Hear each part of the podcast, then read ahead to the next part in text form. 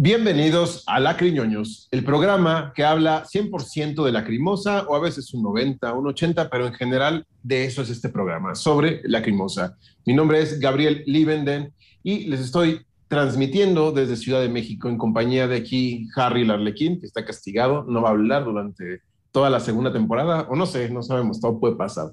A lo mejor me posee y cobra vida a través de mí y ya seré yo un tipo detestable. Y eh, hablando de tipos detestables, conducen conmigo este programa mi queridísimo Carlos von Richter. No es cierto, es una broma. ¿Cómo estás, Carlos? Eh, broma lo de queridísimo. Bueno, estoy muy bien, Gabriel. Gracias por la invitación. y encantado de estar aquí con ustedes. Excelente, Carlos. Y desde Madrid, España, Majadahonda, eh, la, península, la península ibérica, Juanan, desde España. ¿Cómo estás, Juanan? Eh, muy bien, te ha faltado decir Europa, pero Europa. bien, como siempre, encantado de estar aquí con vosotros. Eurasia, ¿no? Eh, Claro. eh, bueno, ya, en fin. Sí, bueno. Y tenemos por cuarta ocasión en este programa a nuestro querido amigo Jorge Wolf. ¿Cómo estás, Jorge? Muy bien, muchas gracias por invitarme otra vez. Emocionado aquí, listo para hablar otra vez de la crimosa. Si no mal recuerdo, es la tercera vez Tercera. que vengo, ¿no? Tercera Sí, vez. Es la Tienes razón. vez. A lo mejor hay un video ahí inédito que no hemos sacado, ¿no? Y Por eso dije cuarta. No, no, tercera vez. Tercera vez, vez, bienvenido. Seguro. Muchas gracias. Pues listo, estamos Eh, listos. Usando una chamarra de Sara, ¿verdad? No de Tilo. Una, una chamarra de Sara, exacto. Ahí la puede encontrar. Excelente. No de Tilo. No creo que haya de mi talla, pero para gente normal yo creo que sí hay. Eh, también tenemos que saludar a Jonathan Galván en los controles, quien es nuestro productor y nos indica qué tenemos que hacer y cuándo nos tenemos que callar la boca. Saludos, Jonathan. Y bien, el tema de hoy en Lacriñoños es el disco live. Este será, eh, no es la primera vez que hablamos de un disco en directo, pues ya hablamos del Live 2015. No obstante, creo que es importante que hablemos de, esta publicación, ya que en la historia de Lacrimosa sí es la primera publicación en directo. Un álbum que salió en junio de 1998, grabado en la gira, en la primera gira europea en forma, porque si bien en Inferno visitó un 90% Alemania o 95% y Bélgica, ¿no? Entonces, pues ya por un país, pues sí es europea, pero no. Eh, y en esta gira del 97, pues sí, estuvo en Alemania, estuvo en Suiza, estuvo en Bélgica, estuvo creo que en Francia, no sé si fue España, Juana nos podrá decir, pero sí se extendió a muchos más países que cualquier otra gira anterior, ¿no? Que vamos, es su tercera gira formalmente eh, y creo que el momento que eligió Lacrimosa para grabar un disco en directo fue el ideal, ¿no? Ya de, después de tres giras, ya un poco más curtidos, con una alineación musical en directo de lujo, que yo podría afirmar con, eh, pues con mucha valentía, que son, creo que la mejor alineación que han tenido en directo, o casi la mejor, eh, por quienes estaban conformando todo el ensamble, ¿no? Y que Tilo y Anne, pues ya se complementaban en el escenario después de, de gira y media, ¿no? Eh, en fin, antes de que empecemos a hablar a fondo de todo este álbum, quisieras preguntarles a ustedes, amigos, colegas, eh, qué opinan en general, una opinión breve de, de- este álbum y ya empezaremos a hablar sobre él. Em, empezamos contigo, Juanan. Bueno, eh, yo creo que es un trabajo importante, ¿no? Porque es el primer directo que publica Lacrimosa. Creo que, lo hace un, eh, creo que lo hace un momento bastante interesante. esa- eh, en el momento en el que se publica, eh, Lacrimosa ya tiene eh, en su trayectoria cuenta con cinco álbumes, tres singles y dos publicaciones de videoclips, con seis en total. Luego, creo que es un, un momento bastante dulce, ¿no? En el sentido de que, digamos, Lacrimosa ya se ha consolidado como, como, como una banda, ¿no? Como hemos hablado muchas veces. Y creo que ahora eh, puede ofrecer algo, algo que podríamos llamar un repertorio. Eh, otra cosa es si realmente ofrece un repertorio variado o no. Eh, porque una de las críticas que yo podría hacer a este, a, este, a esta publicación, a Live, sería precisamente la cosa de que aquí vemos ya cómo va a prevalecer siempre lo nuevo frente a los trabajos anteriores y vamos a ver también cómo hay temas, como Selling Not, por ejemplo, que van a ser de los favoritos de, de Lacrimosa para tocar, teniendo en cuenta que son temas, digamos, antiguos, pero eh, en cualquier caso es una publicación donde se ve muy bien la dinámica que va a seguir eh, Lacrimosa en, en el asunto del directo. Correcto. De acuerdo, y sí, vamos a tener que hablar sobre eso que pre- precisas, ¿no? De la, la selección de temas, qué eh, implementaciones tiene a futuro, sí, eso es innegable. Y la visión de mucha gente cuando salió esta publicación, aparte de verlo como un disco en vivo, yo he escuchado muchos comentarios de gente que dice, es que funciona también como un disco de éxitos. Y quisiera hablar un poco de eso más, más, más a fondo y más tarde. Pero vamos con la opinión general de Carlos von Richter, por favor. Claro, bueno, en primer es un, es un tema que ahorita me entusiasma porque eh, en este programa número 38, eh, en el que más o menos vamos, eh, creo 40. que 40 ya. Ok, 40. Tenía como muchas ganas de, de hablar de este álbum porque hemos hablado de unos temas, eh, de, de muchos de los temas que vienen este, incluidos aquí, pero no de esta manera. Y yo estaba reservando algunas opiniones, digamos, para cuando habláramos de este álbum, ¿no? Y fíjense cuán- cuánto tiempo se ha retrasado esto ya. Este, hace bastantes eh, capítulos, para mi gusto, que debimos hablar de, de este álbum. Incluso hablamos antes del, del live que viene en, en la caja, ¿no? Entonces, me, me- me chocaba mucho eso. Pero bueno, le- les repito, estoy entusiasmado por hablar de, de este tema y eh, me gusta mucho saber que, que Tilo brinda este testimonio, ¿no? Siempre una, una banda consolidada, eh, con repertorio, como dice Juanan, llega un momento en que tiene que lanzar un live, ¿no? Para ver de qué están hechos. Eso, es una prueba, digamos, que todo artista debe pasar.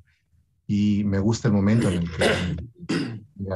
el que, llega por parte de Lacrimosa. Así que eh, ya estoy gustoso de, de- de desglosar cada uno de los temas. Perfecto. Yo, igual que tú, ¿eh? me entusiasma mucho hablar de este disco doble en directo. Y por favor, Jorge, cuéntanos, ¿qué te parece este disco? Eh, ¿Hay algún tema que quieras tocar, etcétera? Eh, adelante, por favor.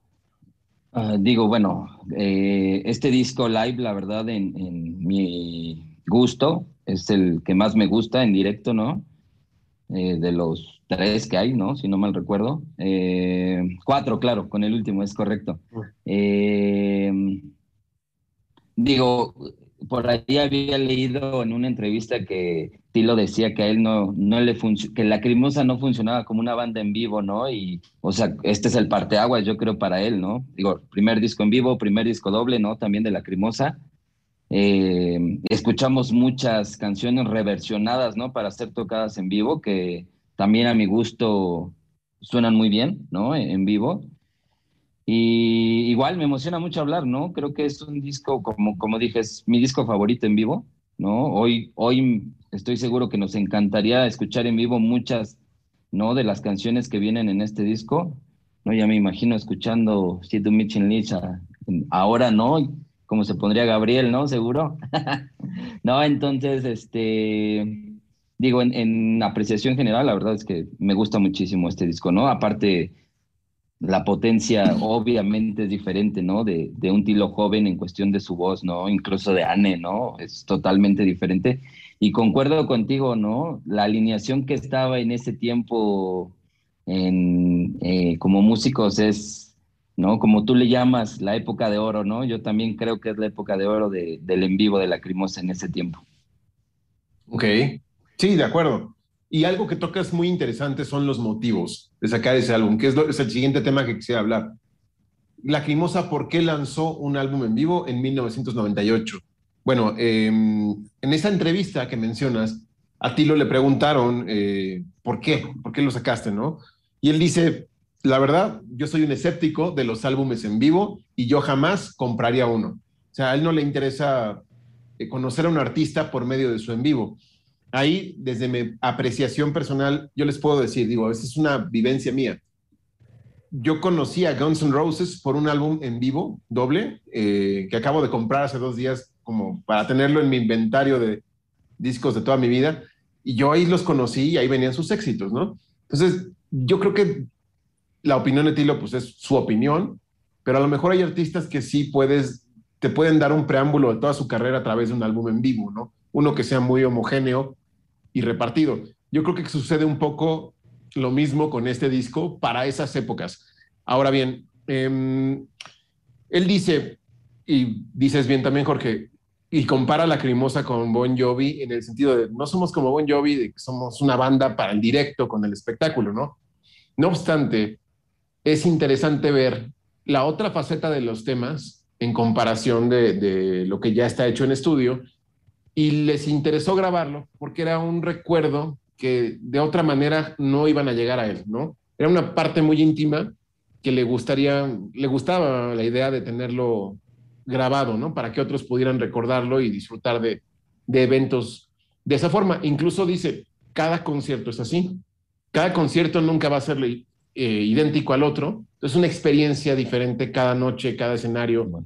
Y escogió pues, temas de, de, de, toda la gira y ya los empalmó en, en esta selección, ¿no?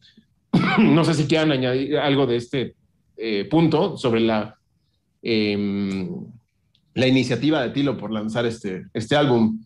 Eh, yo hay algo que sí que, que, quiero añadir y es que, a ver, yo entiendo el punto de vista de, de Tilo y, o sea, en cierto modo, eh, o sea, vamos a ver, si somos objetivos y somos estrictos, eh, Lacrimosa es una banda de estudio. ¿Vale? O sea, Lacrimosa, eh, digamos que todo su esplendor, toda su fuerza, la despliega en el estudio. O sea, eso no admite discusión. Lo que se hace en directo, y yo diría que muy bien, es una especie como de apaño.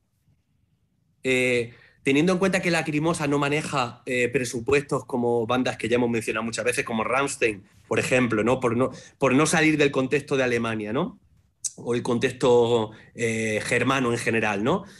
Eh, al no poder Lacrimosa contar con una orquesta o con instrumentación de tipo clásico y demás, pues lo que, lo, lo que hace la banda es hacer una traslación, una especie como de, bueno, versiones, versiones, mm, a veces más, no sé si, más afortunadas para mí nunca.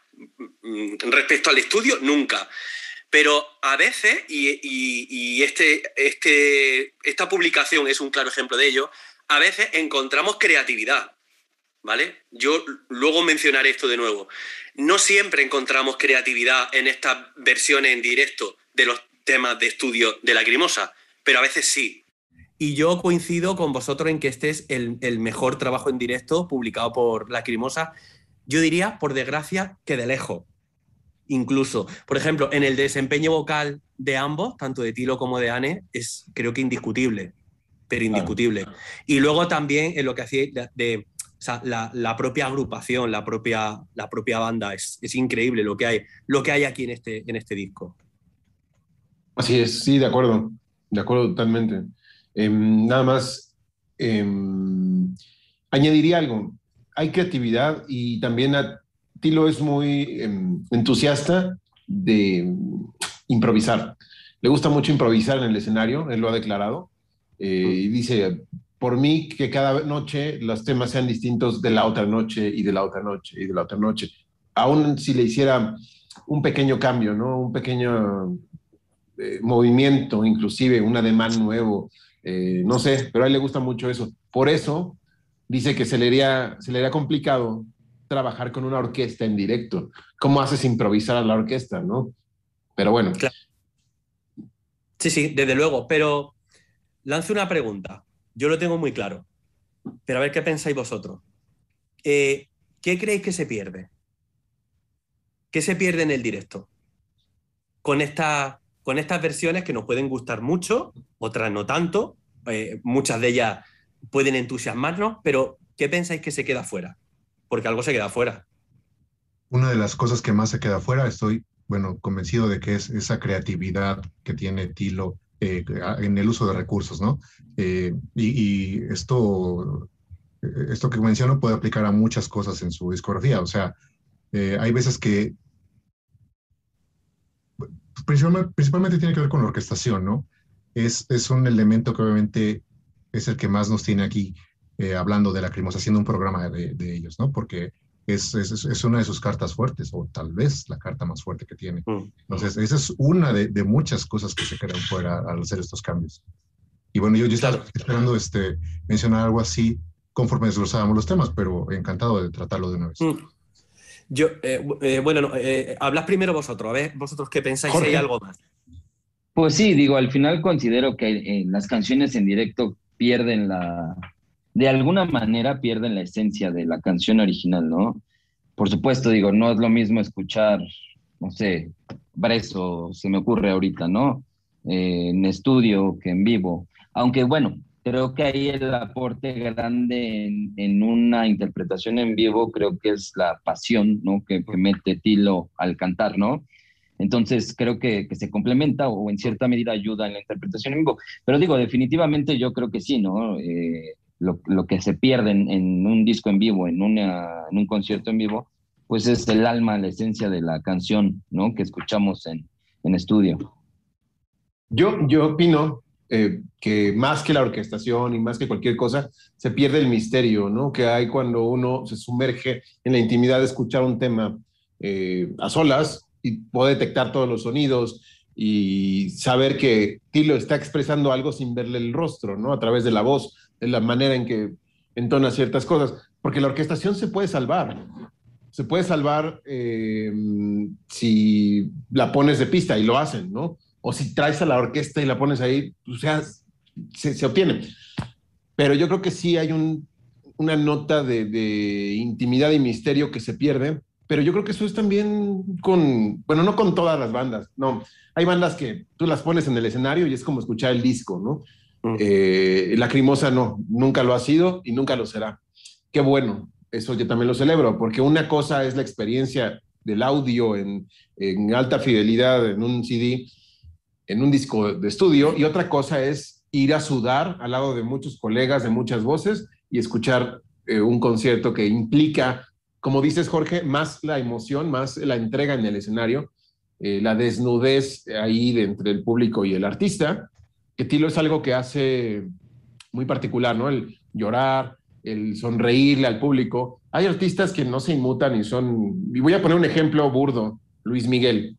Luis Miguel no llora en el escenario, Luis Miguel se, se reirá y es muy altivo.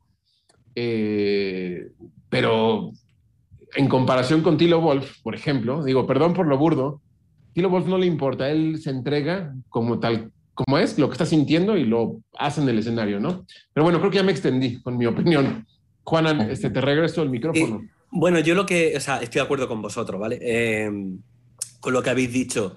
Eh, yo una de, las cosas que a mí más frustración me genera en esto es precisamente el asunto de la atmósfera, ¿no? O sea, el, tema de la atmósfera se, desaparece casi por completo. Yo diría que casi por completo. Porque tú has dicho, no o sea, realmente no tendría por qué ser así, y a veces no es así, ¿no? Porque puedes recurrir a pistas, que es algo que yo tampoco entiendo muy bien por qué esto es algo que a la gente le molesta tanto, ¿no? El que se le dé un botoncito ¿no? Y salga ahí una pista que haga lo suyo. yo no veo, yo no veo mayor problema con eso. Otra cosa es que, joder, si, si, si vas a un concierto y todo es darle al play, pero no estamos hablando de eso. Pero a mí me da mucha pena que se pierde, por supuesto, creatividad, porque hay una parte muy importante de lo que es lacrimosa que lo perdemos. Eh, decía Jorge la esencia, no sé si la esencia es la palabra, puede que sí, puede que algo sí, pero yo sobre todo eh, diría que es la atmósfera. Hasta el punto de que, por ejemplo, y lo adelanto ya, eh, para mí el, tema que peor sale parado en, en, live es Satura, precisamente porque no tiene atmósfera. Y yo, una de las críticas generales que yo le puedo hacer eh, a Tilo y a la Crimosa, em, insisto, generales respecto al tema del directo, es que eh, se busca como cierta esencialidad a la hora de hacer estas versiones y encuentro como una, como que están todas muy uniformadas. Hay como una homogeneización muy grande, ¿no? De, todos estos temas y entonces si empiezas a, eh, no sé, a reducir elementos que forman parte de estas canciones, al final te suenan todas de una manera muy similar. E insisto, luego hablaremos de Satura, no sé a vosotros qué os parece, ya hablaremos luego de Satura, pero a mí Satura me parece que es un tema que no digo que esté mal la versión, pero yo atmósfera no encuentro, eh, vamos, nada, cero. Yo creo que todo tiene que ver con, y Carlos, yo creo que ahorita puede añadir más sobre, sobre esa conveniencia, que a lo mejor la, esencia, la, atmósfera de, Satura y de otros temas, como Cele Not también, se pueden rescatar en la gira de Satura.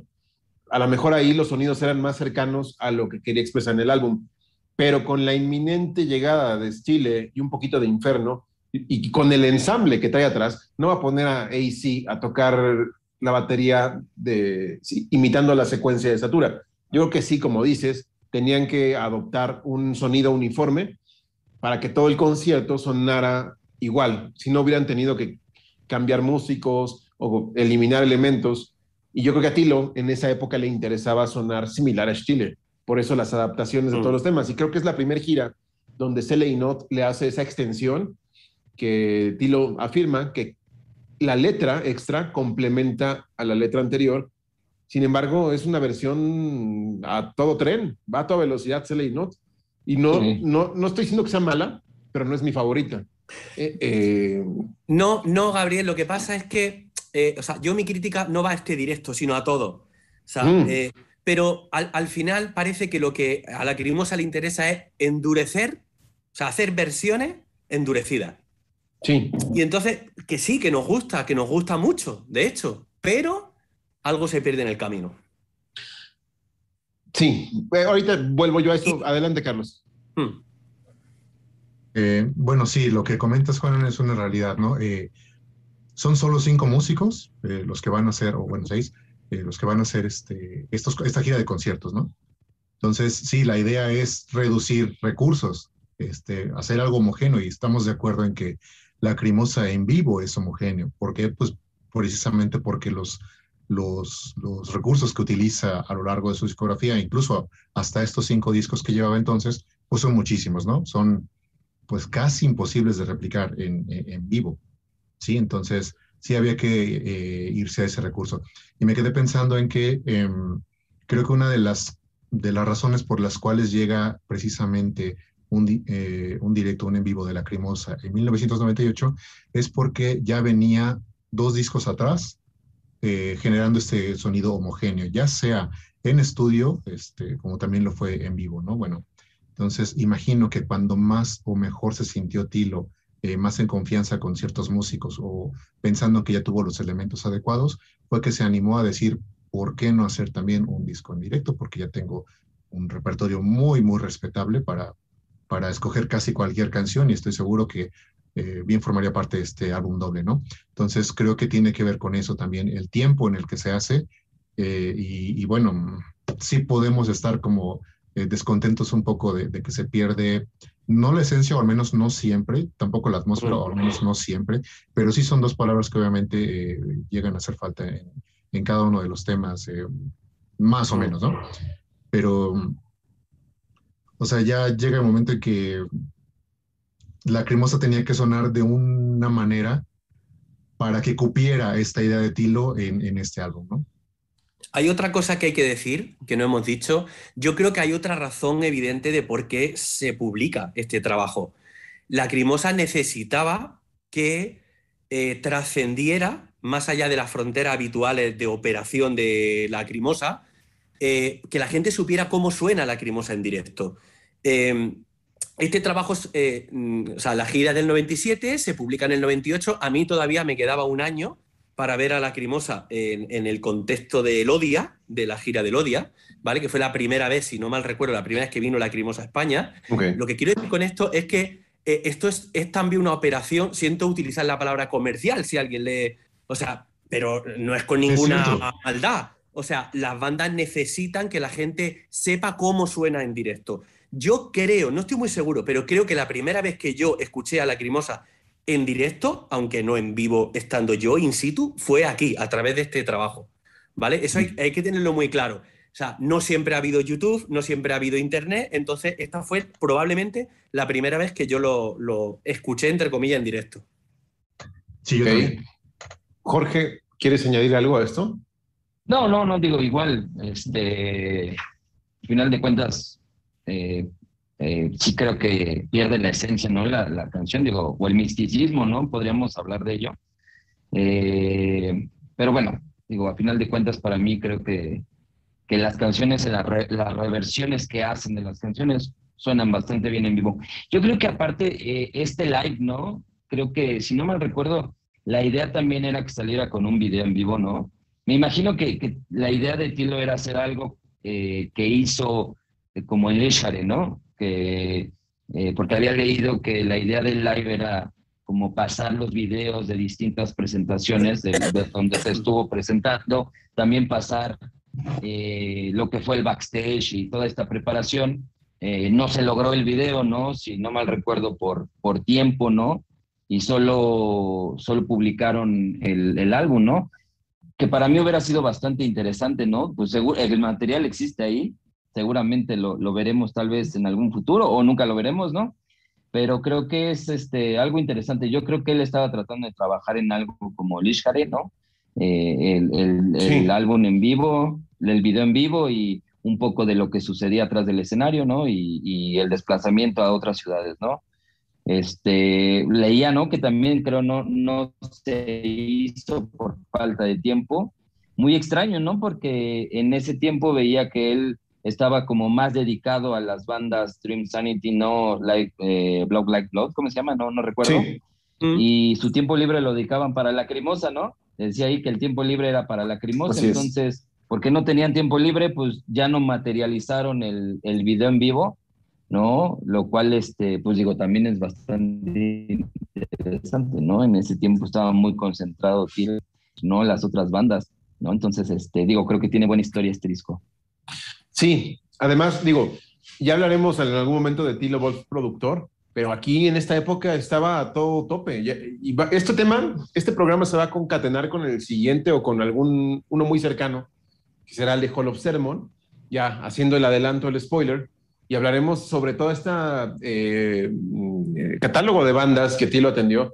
Y sí, en ese entonces estaba muy ocupado con la publicación de Masquerade, de Dreams of Sanity y con la publicación de- del álbum de, ese entonces, no sé cuál sea, de Love Like Blood. Y ese era su trabajo, de eso vivían. Lacrimosa era su, su divertimiento, ¿no? Que también les generaba dinero, pero Tilo tenía una cosmovisión de productora, ¿no? Entonces, si el álbum o el video no quedaba para esa fecha, no lo voy a hacer. Y lo único que podemos ver es lo que se recoge en el Live History, precisamente Chacal, eh, así se iba a ver y se me hace que tenía muy buena calidad, hubiera valido la pena verlo. No sé si le decía a Juan en, en el chat que a ver si en algún momento a Tilo se le ocurría hacer un Schattenspiel o un versión en, en video. Y me dice Juan, ¿es necesario? No, no, Yo no lo creo- es. No, yo creo que sí, pero en el, en el tema de, de videos en vivo, de buena calidad, no bootleg. Mm. El bootleg ya los vimos en el Live History, ya hablaremos de eso, pero el de Chacal está muy bien grabado. Yo creo que si recupera esos 18 temas en video, yo no tendría problema en verlo. Pero bueno, Pero es, pro- es- Es probable que, que tenga material, pero, pero no sé yo la, de calidad cómo andará. Sí, no. Vale, Yo lo si que- queréis, eh, eh, iba a decir que si queréis podemos mencionar la- las tres bandas eh, vinculadas en cierto modo a Hall of Sermon que giraron con Lacrimosa en el, en ese, en el 97, que es cuando se hizo live. Es Eh, las tengo aquí- Under las- Glass. eh, eh, bueno, las, las que tengo yo aquí apuntadas que vienen en el, en el libreto son eh, Secret Discovery, Darkseid y The Gallery. Y The Gallery. Gallery. Vale, Tienes Son las tres que incluso creo recordar que Tilo agradece un poco, ¿vale? Es que lo apunté el otro día aquí, eh, para que quede un poco como constancia. Son bandas que, que, que- que, bueno, que algunos ¿no? álbumes eh, producidos por, por Tilo. Así es. Entonces era un concierto bastante amplio, una especie de mini festival, ¿no? Por tener Mm. tres teloneros más lacrimosa, se me hace muy interesante tenerlo así. Y algo que quería añadir en, el, en lo que decía Juana, de que lacrimosa pierde su esencia en directo y en todos los directos, sí, porque Tilo tiene una necesidad del rush de adrenalina, de enfrentarse a un público en vivo y de ser un rockstar. Eso es evidente. Y es evidente porque lo ha comentado, él ha dicho que le gusta mucho eh, ser un poco más, un sonar un poco más crudo en directo, más eh, duro, como dirían en, otros lugares. Y vemos a Goethe Serven, que ellos no pierden su esencia en el escenario. Goethe Serven, como lo escuchas en el disco, la atmósfera que presentan en el, en el directo es prácticamente similar, ¿no? Digo, obviamente con las deficiencias lógicas de audio por estar en vivo. Y yo creo que si Sopor Eternus, que nunca lo va a hacer, pero si algún día saliera directo, no perdería su esencia porque tendría los elementos de, de Sopor. No van a poner a dos guitarristas, un bajista y un baterista, porque entonces ya no sería Sopor, ya sería otra cosa, ¿no? Pero Lacrimosa no tiene miedo en ser otro Lacrimosa en el escenario, porque eso también hay que decirlo. Es otro Lacrimosa. De- déjame decir algo. eh, me gusta el ejemplo que has puesto de que te sirven. Eh, bueno, no me gusta mucho la palabra esencia para esto, por eso mm, yo, yo hablaba más de creatividad, atmósfera, quizá algo de esencia, pero tampoco hablaría de, de que pierde la esencia en un porcentaje muy alto. O sea, nosotros estamos acostumbrados a muchas lacrimosas, no, no solo una. Pero volviendo a Goethe Serven, es que la diferencia está en que Goethe Serven nació como banda de directo y como banda barra teatro musical. Esa es la diferencia. Es decir, que en algún momento de la trayectoria de Lacrimosa, incluso antes de que llegara Ane, debemos de imaginarnos a un Tilo sentado en la mesa diciendo, vale, bien, eh, eh, ¿de, qué, ¿de qué modo puedo afrontar yo el asunto directo? Cuando además, por cierto, sabemos, porque lo ha dicho él, que él era muy tímido y que le costó mucho superar esa barrera que, implicaba el salir y tocar delante de, de- de gente, ¿no? Entonces, eh, claro, lo que tiene que hacer Lacrimosa es eh, una adaptación de su música, ¿vale? Goethe Serven lo tiene más sencillo, porque Goethe Serven nació así, ¿vale? Y, tiene, y Goethe Serven tiene un puntito, no sé cómo decirlo, como acústico, ya en su propia naturaleza, que hace que no les suponga ningún problema. O sea, cojo a mi violinista y me la llevo al escenario, ¿no? O sea, que, pero me, me gusta el ejemplo que has puesto porque, porque me parece que es como, como muy ilustrativo. Sí, sí, sí. Se me vino a la mente, pues nada más de imaginar a Goethe Serven en el escenario, ¿no? Que, estuve haciendo algunas investigaciones, volví a retomar. En... Usted puede ver aquí los videos de la historia de la Crimosa y cuando hablamos del arte, el nuevo arte de la muerte alemán, hay ahí este, elementos de Goethe Serven en vivo, de Dasig y de algunas otras eh, bandas de esa época. Y sí, se nota que, que están muy cercanos a lo que quieren reflejar en su, eh, en los discos. Ahora, Lacrimosa, si bien es cierto, no es que pierda el 100% de su esencia, pero si nos remontamos al Live 2015, video, digo, ya, ya, ya lo hablamos, Cele Not, por ejemplo, uff, tiene toda la esencia. Sí. Esa Cele Not, sí, suena muy a... Pero ese concierto fue especial, ese concierto me gusta mucho por, y dije, qué lástima que no lo grabaron completo, porque si bien va eh, de manera cronológica, el set se adapta y se transporta en el tiempo a cómo tocaban los temas en cada etapa de su, de su historia, ¿no? Que de Inferno para acá, pues todo es igual, ¿no? Es, el mismo estilo, metal gótico en directo. pero previo a ello, todos los temas Satura, Einsamkind, Angst, eh, suenan como se tocaban originalmente. Entonces eso está bien. Me- y ahora en la gira de 2019, en la última gira de Lacrimosa, recuperó un poquito eso. Los que pudieron verlos, Jorge, Carlos, Celine Not, ¿cómo la tocaba? Iniciaba como en ese live 2015, pero cuando llegaba la parte culminante ya regresaba a la versión live o ligiare. En fin, yo creo que eso es como un poquito lo que resumiría quién es Lacrimosa en el escenario, ¿no? Sí, Carlos. Eh, yo tenía una pregunta para Juanan. Eh, estaría como muy padre que nos comentaras si, si sabes de algún caso de alguna banda perteneciente a la eh, al nuevo arte de la muerte alemana, eh, que también tuviera un, un caso similar de, de- de haber hecho un disco en directo, eh, y si lo hicieron, este, ¿cómo sonó? ¿Se parecían a, a su este, repertorio en, en- en- en estudio? Es que yo creo, creo que lo que hemos comentado de que te sirven es un poco eh, afín a todo este tipo de bandas. Eh, pero con una diferencia, y es que que te sirven es, es una banda mucho más compleja. Eh, si pensamos, por ejemplo, eh, Relative Mensing, por ejemplo, o Misántrope, son bandas de voz y sintetizador. Entonces, no hay una diferencia significativa entre lo que se escucha en directo, eh, que por cierto, muchos de esos directos que se hicieron no salieron de Alemania, ¿vale? Eh, tenemos que imaginárnoslo en, un contexto absolutamente eh, underground, ¿no? Obviamente en, clubes pequeños, oscuros y en salas pequeñas, ¿no? Entonces, no sabría yo muy bien qué decir. Por ejemplo, el tema de Dasic es un poco diferente porque, bueno, ellos tiraron luego por el rollo industrial y han tocado en, en- en- en espacios más amplios, mucho más amplios. Fábricas. Incluso, incluso han tocado en Estados Unidos, por ejemplo, ¿no? Pero volvemos a lo mismo. Es que la parte, digamos, neoclásica que tiene Dasic mm, en directo es que da igual, porque es de darle al play y punto. No llevan, no llevan músicos que tocan violines. Claro. ¿Vale? Entonces, claro, ah, es que en realidad aquí el, pro- el problema del que. o sea, eh, el problema que tenemos es que la Crimosa hace algo que no hace ninguna otra banda. Y es que compone a lo grande. O sea, su forma de recurrir al clasicismo. eh, o, sea, o sea, no quiero hablar de Mahler, pero un, un poco sí. O sea, si comparamos lo que hace la Crimosa con el resto de, de bandas de metal sinfónico, aunque la Crimosa no sea una banda de metal sinfónico o solo eso, nos encontramos que la complejidad que, que tiene detrás la Crimosa es mucho mayor. Y entonces, claro, la dificultad para llevar su música al directo es, es- es mucho más, más complejo todo. Es una banda demasiado poliédrica como para que esto no sea un problema. Es que es lógico. Mm.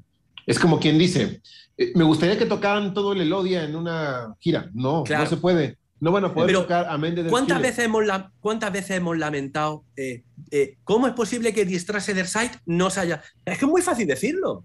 Es que es muy fácil decirlo. No es, es que ponte, es que ponte a hacer una versión... O sea, porque también te apetece hacer música nueva, pero ponte tú a hacer una versión de un tema tan largo que no quede tan largo, porque sabemos que Tilo, el tema de la duración, reducir. a que quede más cortas. claro. reducido para, para no comprometer eh, un, un número de temas mm, sustanciosos Copycat. en lo que es un evento. O sea, esa Para tener espacio para copycat. Exacto. Por eso no tocan ni Strasse Side ni Sac bueno, Sacrifice. Sacrifice todavía tengo ahí un- una Esperanza, pequeña yo también. esperanza, Porque no Yo requiere tener una orquesta ahí y, y se pueden hacer algunos ajustes, Carlos lo sabe. Pero hay sí temas como Hohilder Liebe, como Sanctus, que nunca los vamos a ver en vivo, a menos que sea un concierto especial, con otra Claro. atmósfera, con otra idea, con una orquesta, solo así. Pero en una gira normal no va a estar. Tú acabas de decir que no había problema o que no tenías tema con que se tocara un botoncito para reproducir la orquesta, porque Muy buen- dijiste que no se perdía este, esa esencia. Sí, pero, Claro. pero si vas a poner a Mende der Stille, vas a dejar un play durante ocho minutos. No tiene ningún sentido. O Kirie, Claro. no vayamos más lejos. No, En Es que no si puede ser- es que no puede ser play No está y la la Orquesta. Sinfónica de Londres en vivo, está el botoncito. Está Claro, bien. o sea, claro, tú puedes, Claro. tú puedes recurrir al botoncito, pero el botoncito es, o sea, boton- el botoncito hay que dotarlo de creatividad.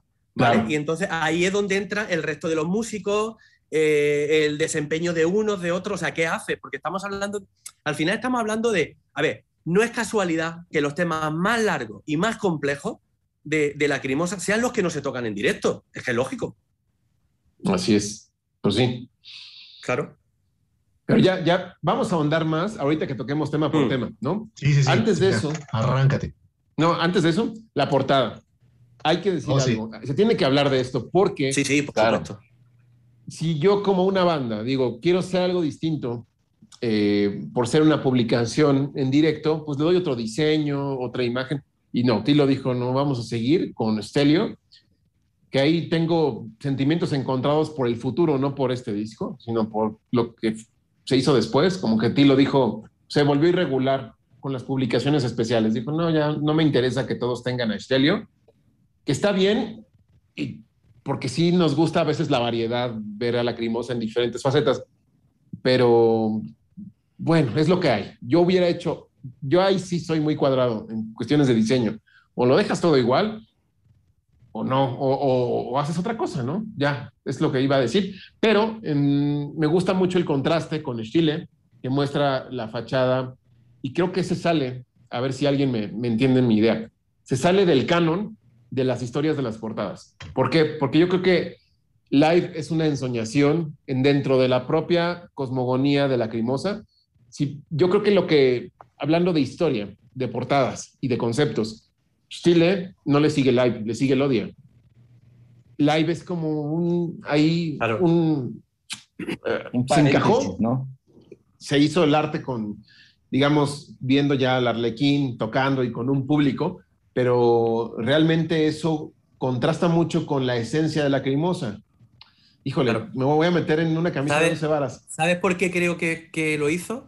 Yo creo, pienso, sospecho, porque yo creo que él no pensaba que fuera a sacar otro disco en directo. O sea, pensó utilizar la, la estética que estaba manejando en ese momento y Sí, yo creo que el otro no pensaba sacarlo. Y luego le ha cogido mucho gusto al directo y luego la cosa ha cambiado. sí, sí, sí, en eso me, me queda claro. Mm, mi punto es que se me hace curioso que haya elegido al mismo artista haciendo que los fans eh, se puedan confundir, ¿no? De, después de Stile sigue en historia, ¿eh? Sigue live en cuanto a las portadas, o me paso a Elodia, en tanto en Pero- concepto como en historia. Pero no creo que eso pase, ¿no? O sea, a ver, siempre hay algún idiota, ¿no? Por supuesto. Pero eh, creo, creo que no, creo que no voy a. Sí, sí, siempre hay un idiota o mucho. Eh, bueno, estaba intentando ser un poco. Hay mucho idiota. Pero, pero lo que quiero decir es que cualquiera que sepa un poquito de música sabe que los, eh, si, si, la- si el trabajo de una banda cualquiera fuera una novela, cada capítulo de esa novela es, el- es un álbum de estudio. Todo lo que no sea un álbum de estudio no es un capítulo. La historia de una banda, la historia de una banda se cuenta a través de los Mm. álbumes de estudio, que es lo máximo a lo que puede aspirar eh, una banda. Lo demás, pues recopilatorios, directos y demás, son pues trabajos que complementan un poco lo anterior. Sí, de acuerdo. O sea, Jorge. Sa- Digo, ¿saben qué, qué yo en la portada, no? Creo que esta portada no, no va como cronológicamente con los otros álbumes, ¿no? A diferencia, por ejemplo, de los de Lish Care, sí, sí podríamos ver que tiene un antecedente en portada, me refiero a Lichgestad, porque en Lichgestad sale el arlequín con las alas y en Lichgestad las alas salen colgadas, ¿no? A- a- atrás.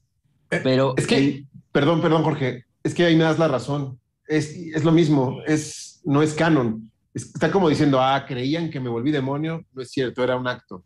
Pero no sabemos porque no, no forma parte de la historia.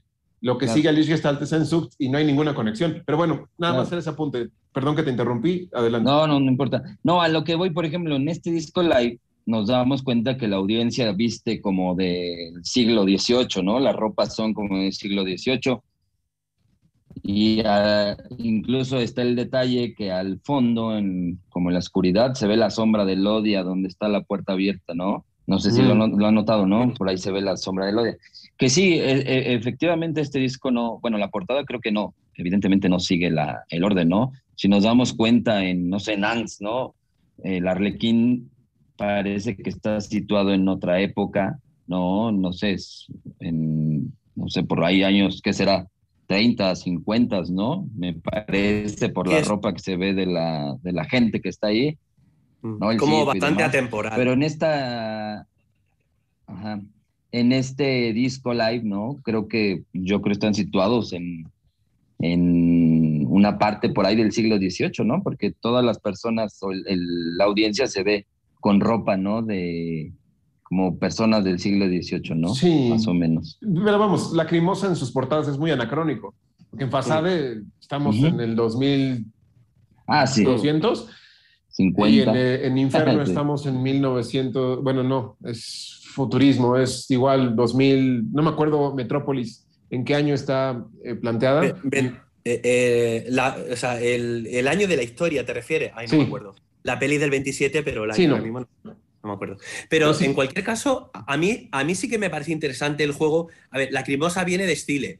Y a mí me parece interesante ese juego de plano y contraplano, porque eh, la portada de Live es el contraplano de Stile. A mí eso sí me parece interesante.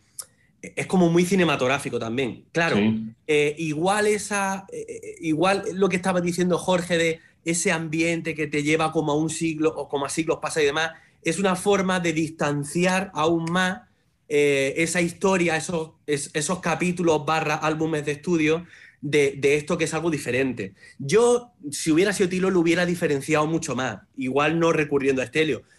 Pero yo creo que como idea es chula, ¿no? Ese juego de plano y contraplano. sí, totalmente. Hmm. Y, y, vamos, el interior del, del libreto eh, pues es prácticamente muy similar a cualquier disco en directo, ¿no? Imágenes de los artistas ahí tocando. Viene eh, una foto a color, donde vemos ahí varias Polaroids de lo que es el backstage de la Crimosa. Me gusta mucho una que contrasta eh, perfecto, donde está Tilo maquillado, sentado en una mesa y atrás el cuarto está lleno de pinceladas de colores. Sí. Me gusta mucho esa foto. Me, gusta como azules, ¿no? Azul, como azul, pasteles. colores pasteles. Sí, sí. Y Tilo en su, con el, rostro maquillado totalmente de blanco y labios negros y sus lentes estos de redondos. Eh, me gusta mucho esa foto. Se me hace así como un contraste muy interesante y, y nos deja ver un poco el fuera de la caja del misticismo de la crimosa, ¿no? Siempre es blanco y negro, como igual, anacrónico, de, otra época. Y aquí vemos que no, que sí son entes actuales, ¿no? Entonces es, es un juego que me, me, agrada bastante. Vemos incluidas las letras de tres canciones, eh, si no inéditas, una sí, pero dos que habían vivido en los singles. Y aquí, pues, para conservar, no sé, ciertas tradiciones, ponen la letra, ¿no? Que es Comet, eh, Darkness, y Alex Bigger. Lo cual, pues, es, un detalle que, que, me agrada bastante, ¿no? Y lo que decía Jorge en la contraportada, ver la sombra de Elodia, es lo mismo, es el contrapunto, ¿no? Que en Chile está abandonando eh, los camerinos para salir al área de las bambalinas. Y aquí, pues, se ve pues, un plano similar, ¿no? Nada más que solo se ve la sombra y de la sala sobre el una, una cosa que yo creo que es importante decir y, y muy rápidamente es que este trabajo está claramente influenciado por Inferno y por Stile tanto en lo musical como en la estructura. Eh, luego podemos hablar de eso, ¿no? Pero eh, de alguna manera es como un trabajo que sería impensable sin esos dos trabajos anteriores. No, no tanto en lo anterior, aunque alguna cosa hay, pero sobre todo en esos dos trabajos. Es que, vamos, no es un álbum que mm, estuviera en una época que celebrara algún aniversario. Quizás si esto lo hubieran sacado en el año 2000, hubiéramos visto un disco mucho más, em, eh, con muchos más elementos de toda su historia. Pero como corresponde a la gira de Stiller, y como hemos visto eh, en las giras posteriores a ello, pues se le da relevancia al álbum en cuestión y a la esencia en cuestión, que en este caso la esencia sería, como dices, Inferno y Stiller. Carlos, perdón, ya te agarré tomando agua. sí, hasta se me olvidó que iba a decir por, por esto que apuntas, porque obviamente eh, sí, eh, se le da importancia o relevancia al, al, álbum en cuestión y qué bueno, ¿no? Porque si no, quién sabe si tú tendrías un System Mission Bleach en, en, en, vivo. Hmm. Por mencionar un tema. De verdad. Este, ah, otra cosa, ya me acordé. Eh, esto que mencionas de las letras adentro del disco, bueno, del live, pues también responde mucho a que no estaban esas letras incluidas en, en los álbumes anteriores, ¿no? Donde- Claro. Y está muy padre, ¿por qué? Porque recordemos que era, para, para empezar, 1998, y en ese entonces no era tan sencillo conseguir las letras, este, pues ahora sí que de puño y letra de, del artista, ¿no? En ese tiempo, eh, pues el Internet apenas llegaba como al apogeo y si, si tienes Internet, pues había que tener suerte para encontrar la letra de artistas underground como estos. Entonces, co- considero un gran detalle también que, que las hayan incluido. Así es. Jorge, ¿qué opinas de la alineación que eligieron eh, para ese eh, disco? Que di nada más como comentario, es la primera vez que vemos a JP en el escenario con Lacrimosa. Adelante, Jorge. Te refieres a los músicos, ¿no? Sí, Ah, claro. No, pues digo, com- como lo mencioné al principio, yo creo que en esa época realmente era la alineación de oro, ¿no? No digo, no digo que los que estén actualmente sean malos, ¿no? Por supuesto que no. Pero al final de cuentas, ¿no? Ahí, veíamos primeramente a JP en el bajo, ¿no? Todavía no se pasaba la guitarra. Este, yo creo que es, es este, pues para mí, te digo, la alineación de oro. Me, me gusta muchísimo cómo suena, me gusta mucho. Yo creo que mucha parte de la improvisación que se hizo en vivo tiene que ver también con los músicos, ¿no? No solamente con, con Tilo, entonces es algo que me agrada muchísimo, ¿no? A mí me, me, me gusta mucho esa alineación. sí, Carlos, algo, seguro tienes que mencionar algo de esa alineación. Por supuesto, yo estaba esperando también a que ya empezáramos con los temas para mencionar a cada uno en su este, eh, ramo, ¿no? Pero estoy de acuerdo con, con Jorge, me parece la mejor alineación que han tenido eh, a la fecha, eh, sin demeritar, por supuesto, el trabajo de muchos eh, músicos que, eh, que después estuvieron eh, en las filas, pero eh, obviamente estoy hablando de uno, de uno de mis músicos favoritos que es AC, así que donde participa AC, yo simplemente este, Pero es que Ah, además, los mejores músicos en los mejores 15 años de Lacrimosa, ¿no? En eso, o sea, no es casualidad. Tampoco, Claro. ¿no? Totalmente. Sasha Gerwig, por, por favor. JP Selkosner en la guitarra, el líder, eh, hacía un trabajo, me atrevo a decir, y hay gente que seguro va a agarrar este clip junto con otro del primer programa de la segunda temporada y se los van a enseñar a, a Lacrimosa. Si mira lo que dijeron de Henrik y ahora mira lo que dicen de JP. Yo creo que JP Selkosner hacía mejor trabajo que JP en la guitarra, pero esa es mi, mi opinión. O sea, JP lo respeto en el bajo totalmente. En la guitarra también, pero creo que JP Selkosner hacía un trabajo uf, fenomenal. Sí, de acuerdo. Así es. Em, en fin, em, algo que, que quisieran añadir sobre la elección de los temas antes de que vayamos ya a desglosarlos. Juanan, querías regresar a esto, ¿no? De, de la selección Bueno, de temas.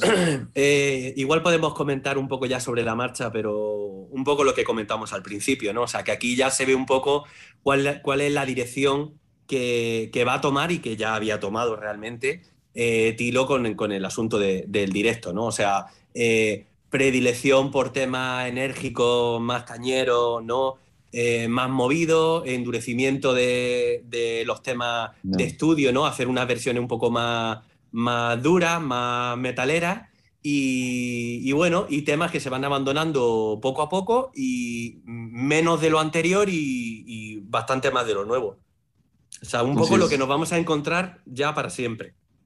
Así es, esto es un precedente, como dices, porque en la gira de Inferno, eh, si mal no recuerdo, había cuatro temas de Satura, que también es lógico porque era el álbum Claro. anterior y eran cuatro álbumes los que tenían en, en- Claro, eh, o sea, Claro. se presta a que haya más flexibilidad.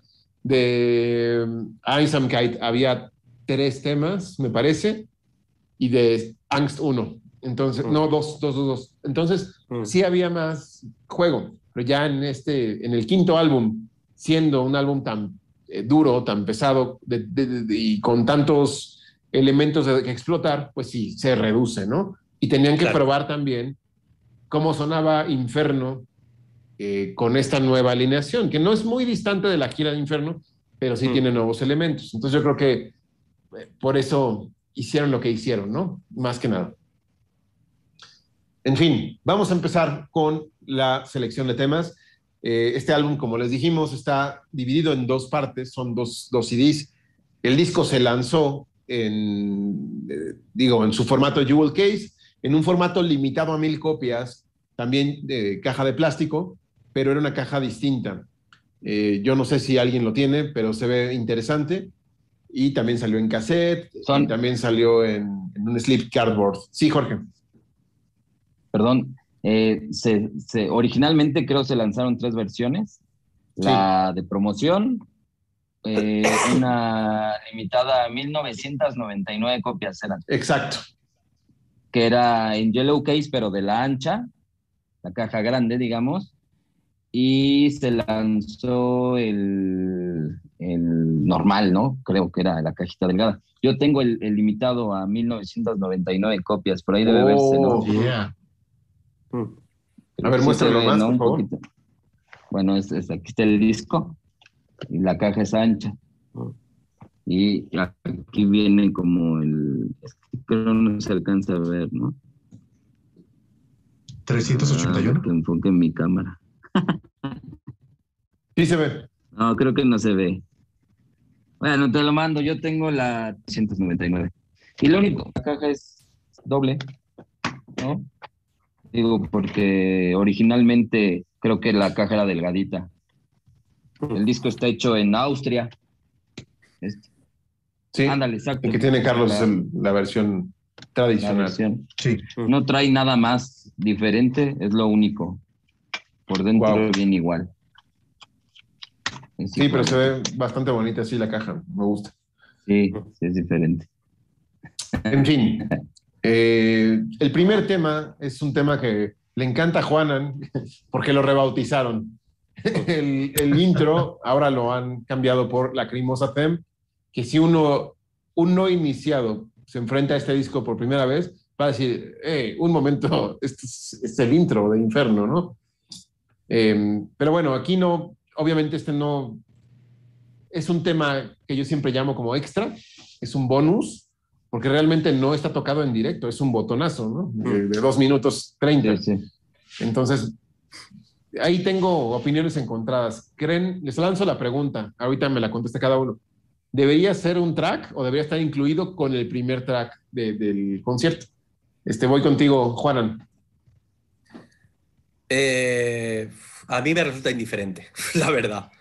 Eh, ya sabéis qué pienso, o sea, eh, yo soy súper purista con las cuestiones artísticas. A mí me parece que, que a ver, por un lado, eh, o sea, siendo objetivo, ¿no?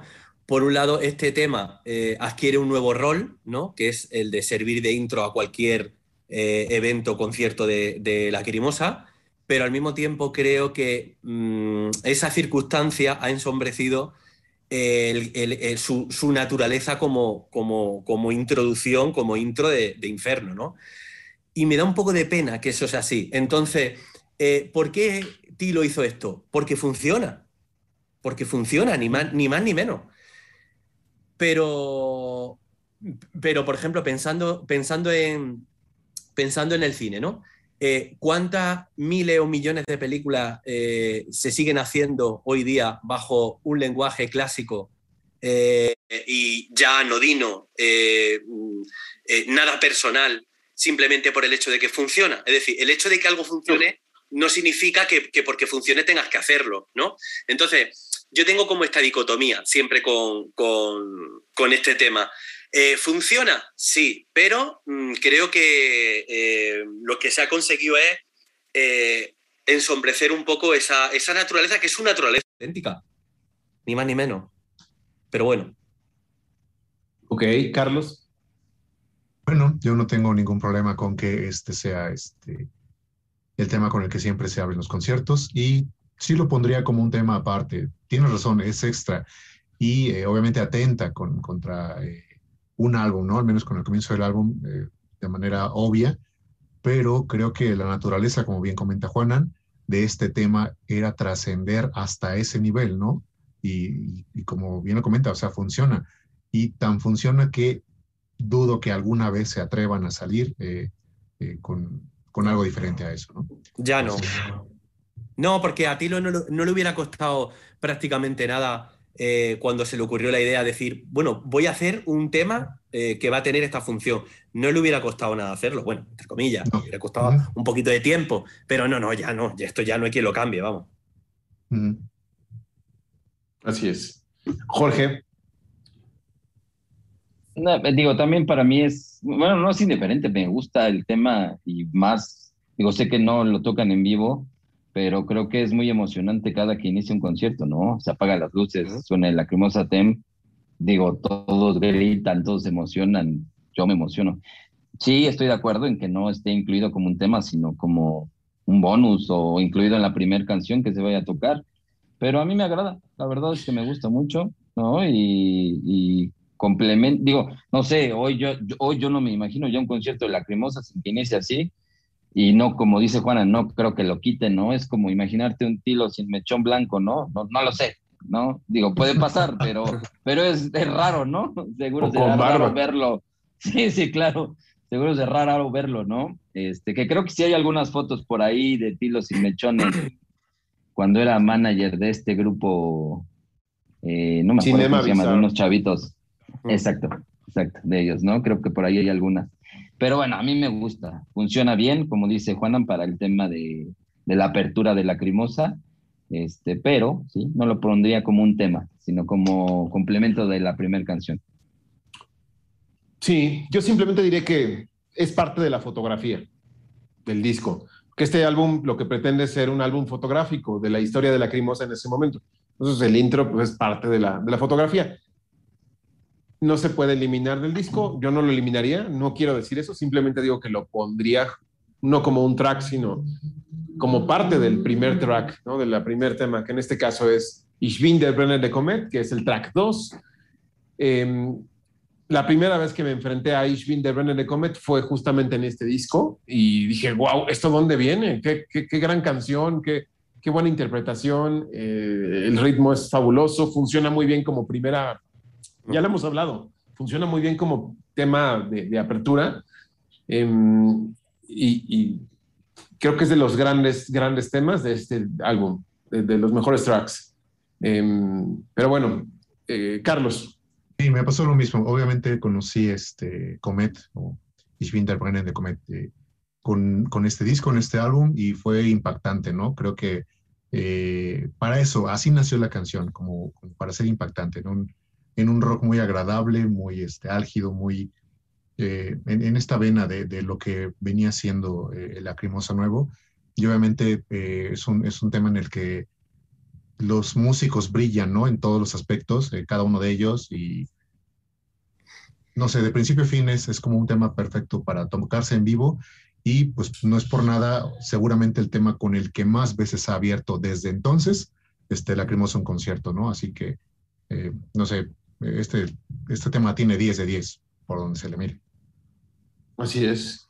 Ahora, una pregunta y sigo con eso a ver si me la puede responder Juanan.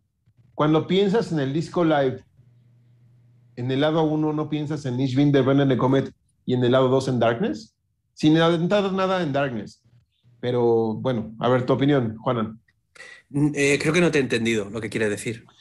Como si fuera el representante de cada una de los, de los lados de, los, de las discos, disco 1 y disco 2, uno Comet y el segundo Darkness. Sí.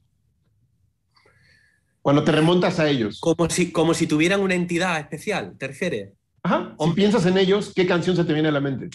Ah, eh, bueno, yo creo, que la, yo creo que objetivamente el tema más especial es Darkness, aquí de, de esta publicación, por razones que luego explicaremos. Pero no pienso, no pienso tanto en este, en este tema, yo como, como representante eh, sí, eh, sí, en general, de lo que es Lacrimosa en directo. O sea, este es uno de los temas más apreciados por el fandom de Lacrimosa en, en directo, de los más enérgicos. De Luego, es un tema que hay que admitirlo, es que se les da muy bien tocar este tema.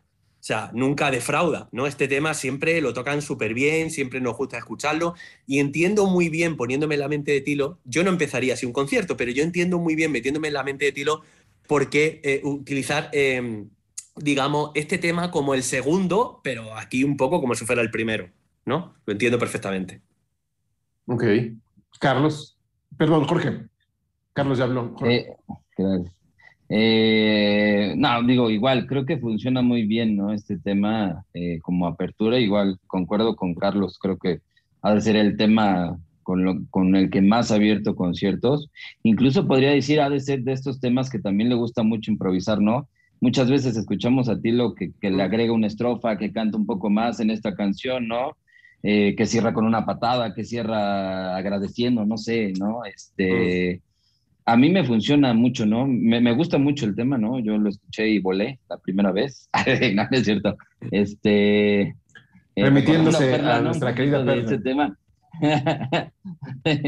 no, me gusta muchísimo este tema. A mí, ¿sabes qué? La pregunta que le hacías a, a Juanan de si este tema me hacía como anclarme al disco 1. Para mí no, yo creo que para mí funciona con Shackle ese disco 1, ¿no?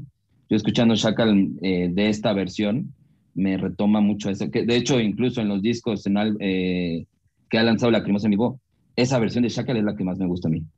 Y son temas que, que, que, siempre, que yo creo que siempre vamos a escuchar en un concierto en vivo de Lacrimosa, ¿no? Sí, sí, totalmente. Ok, ahora tenemos el tema 2, que es Fermagnis der Sonne, eh, en, una, en una versión que me agrada bastante, se me hace muy cristalina para hacer un concierto con estas características que ya he mencionado, que es muy rudo, que es este, enérgico, pero a pesar de que son guitarras eléctricas, creo que conserva la esencia prístina de, de, de la versión original, ¿no? En Fermagnis der Sonne esto, este cambio de tener un tema muy enérgico y después tener uno más de rollo íntimo, pero sin caer tanto en la balada, se me hace un contraste interesante, ¿no? A mí siempre me ha gustado esa concatenación con la que inicia Live. Eh, sobre este, el segundo y el tercer tema, ¿no? Que es ahí un, un, un balance, un equilibrio muy, muy saludable en, en, en, para un setlist.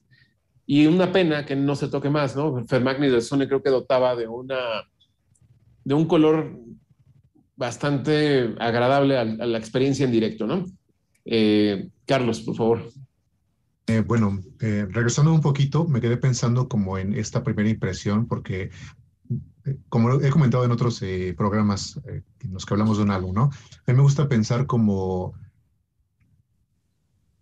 como en el año en el que salió, como si a partir de entonces fuera todo lo que existía, ¿no? Quiero decir claro. que hasta, si vamos a hablar de un álbum del 98, vamos a pensar en Lacrimosa hasta 1998, ¿no? Entonces me pongo a pensar en, en el impacto que, que, debió generar este álbum, particularmente en, en, gente como Juana, que ya tenía este, experiencia de, de, al menos cinco años escuchando Lacrimosa. ¿Por qué? Porque pues había tres álbumes oscuros y muy personales y de repente vienen dos álbumes que obviamente cambian un poquito este, lo que venía tocando Lacrimosa, ¿no? Entonces cuando ah, imagino a la gente como, como Juana que les dicen, ¿qué crees? Lacrimosa va a sacar un, disco, pero es, do, es un álbum doble en, en, vivo, en directo, ¿no? Eh, debe ser una, una gran impresión haber escuchado eh, Ich bin der de Comet como primer tema. ¿Me explico? Y, y, y me, me, me, quedo pensando en ese impacto que debió haber generado este, escucharla en ese, en ese momento, porque pues todos estuvimos de acuerdo en que fue algo este, impactante, reitero, algo este, que nos hizo hasta movernos un poco, ¿no? bailarlo, por así decirlo, y eh, me llama mucho la atención que después de eso, como bien mencionas, eh, viene un tema un poquito más íntimo, pero todavía no eh, con esta atmósfera que puede tener un, un, unos temas como los de, de Satura para atrás, ¿no? Entonces, eh, sí, llama mucho la atención, me parece colocado en un buen lugar y eh, lo más importante es saber que este tema sí suena diferente al que es en estudio, ¿sí? Desde aquí nos vamos a dar cuenta de que si bien hay una tecladista ya no tan nueva, eh, pues están prescindiendo de ese intro de piano, ¿no? Y de esa atmósfera que da ese intro de piano. Y bueno, de aquí para el real, ¿no? Como decimos, es decir, los, eh, vamos a seguir prescindiendo de cosas conforme vayamos escuchando temas. Y ahorita que lleguemos a Satura, bueno, vamos a poner este. Claro. Pero igual yo soy aquí un poco malicioso. Pero ¿no pensáis que, conociendo un poco a Tilo, eh, puede que el motivo de esto, de esta ausencia, ¿no? De estas reducciones, se deba a que piense que, es, que, que son como minutos desperdiciados? O sea, como que esos minutos, si sumamos todos esos minutos de este fragmento a piano, este de aquí y tal, o sea, eso daría una canción más para, un, para, para el concierto. O sea, eh, em, si, sumamos to- si, su- si sumamos todos esos tiempos. Lo digo porque es que al final, o sea, es que no, no costaría demasiado mantener esa atmósfera a través de mantener precisamente esos momentos. Sí, Yo, yo- Sí. una, una de las, una de las cosas, por- porque yo no lo entiendo. O sea, yo, yo, esa, yo o sea, esa decisión como operación artística y creativa, lo siento, pero no la comprendo, ni la comparto. Eh, yo creo que este es un tema que sirve eh, muy bien para eh, conocer un poco cuál es la estrategia de Tilo a la hora de endurecer los temas. Sea, eh, eh, porque este es un tema dulce dentro de Inferno. Es uno, de, es uno de los temas más agradables de escuchar dentro de Inferno. Y sin embargo, la interpretación vocal de Tilo en este tema, en esta publicación, es de un endurecimiento eh, tremendo. Entonces, eh, ¿está, ¿está bien la versión? Hombre, yo creo que está bastante bien. Yo creo que Tilo, o sea, y la Crimosa en general salen victoriosos, ¿no? Con esta versión. Pero me da la impresión de que en este caso en particular perdemos también cositas interesantes. Pero bueno. Sí, la voz, la voz de Tilo en el estudio para este tema es, es una de sus mejores interpretaciones vocales, ¿no? En, eh, Mm. en esos, esos In the Hingaba. Y aquí es más aguardientoso, ¿no? Sí, Eh, entonces, bueno, Sí. yo creo que es parte de la conveniencia de, de hacerlo más duro en, en el directo. Eh, iba a decir algo más, pero no recuerdo. Y a Carlos no le gusta que cante, entonces, ni a la gente. Gracias. Este, Jorge, por favor. No, digo, definitivamente, eh, igual la conversión de, de pasar de cómoda a esta canción me parece muy buena.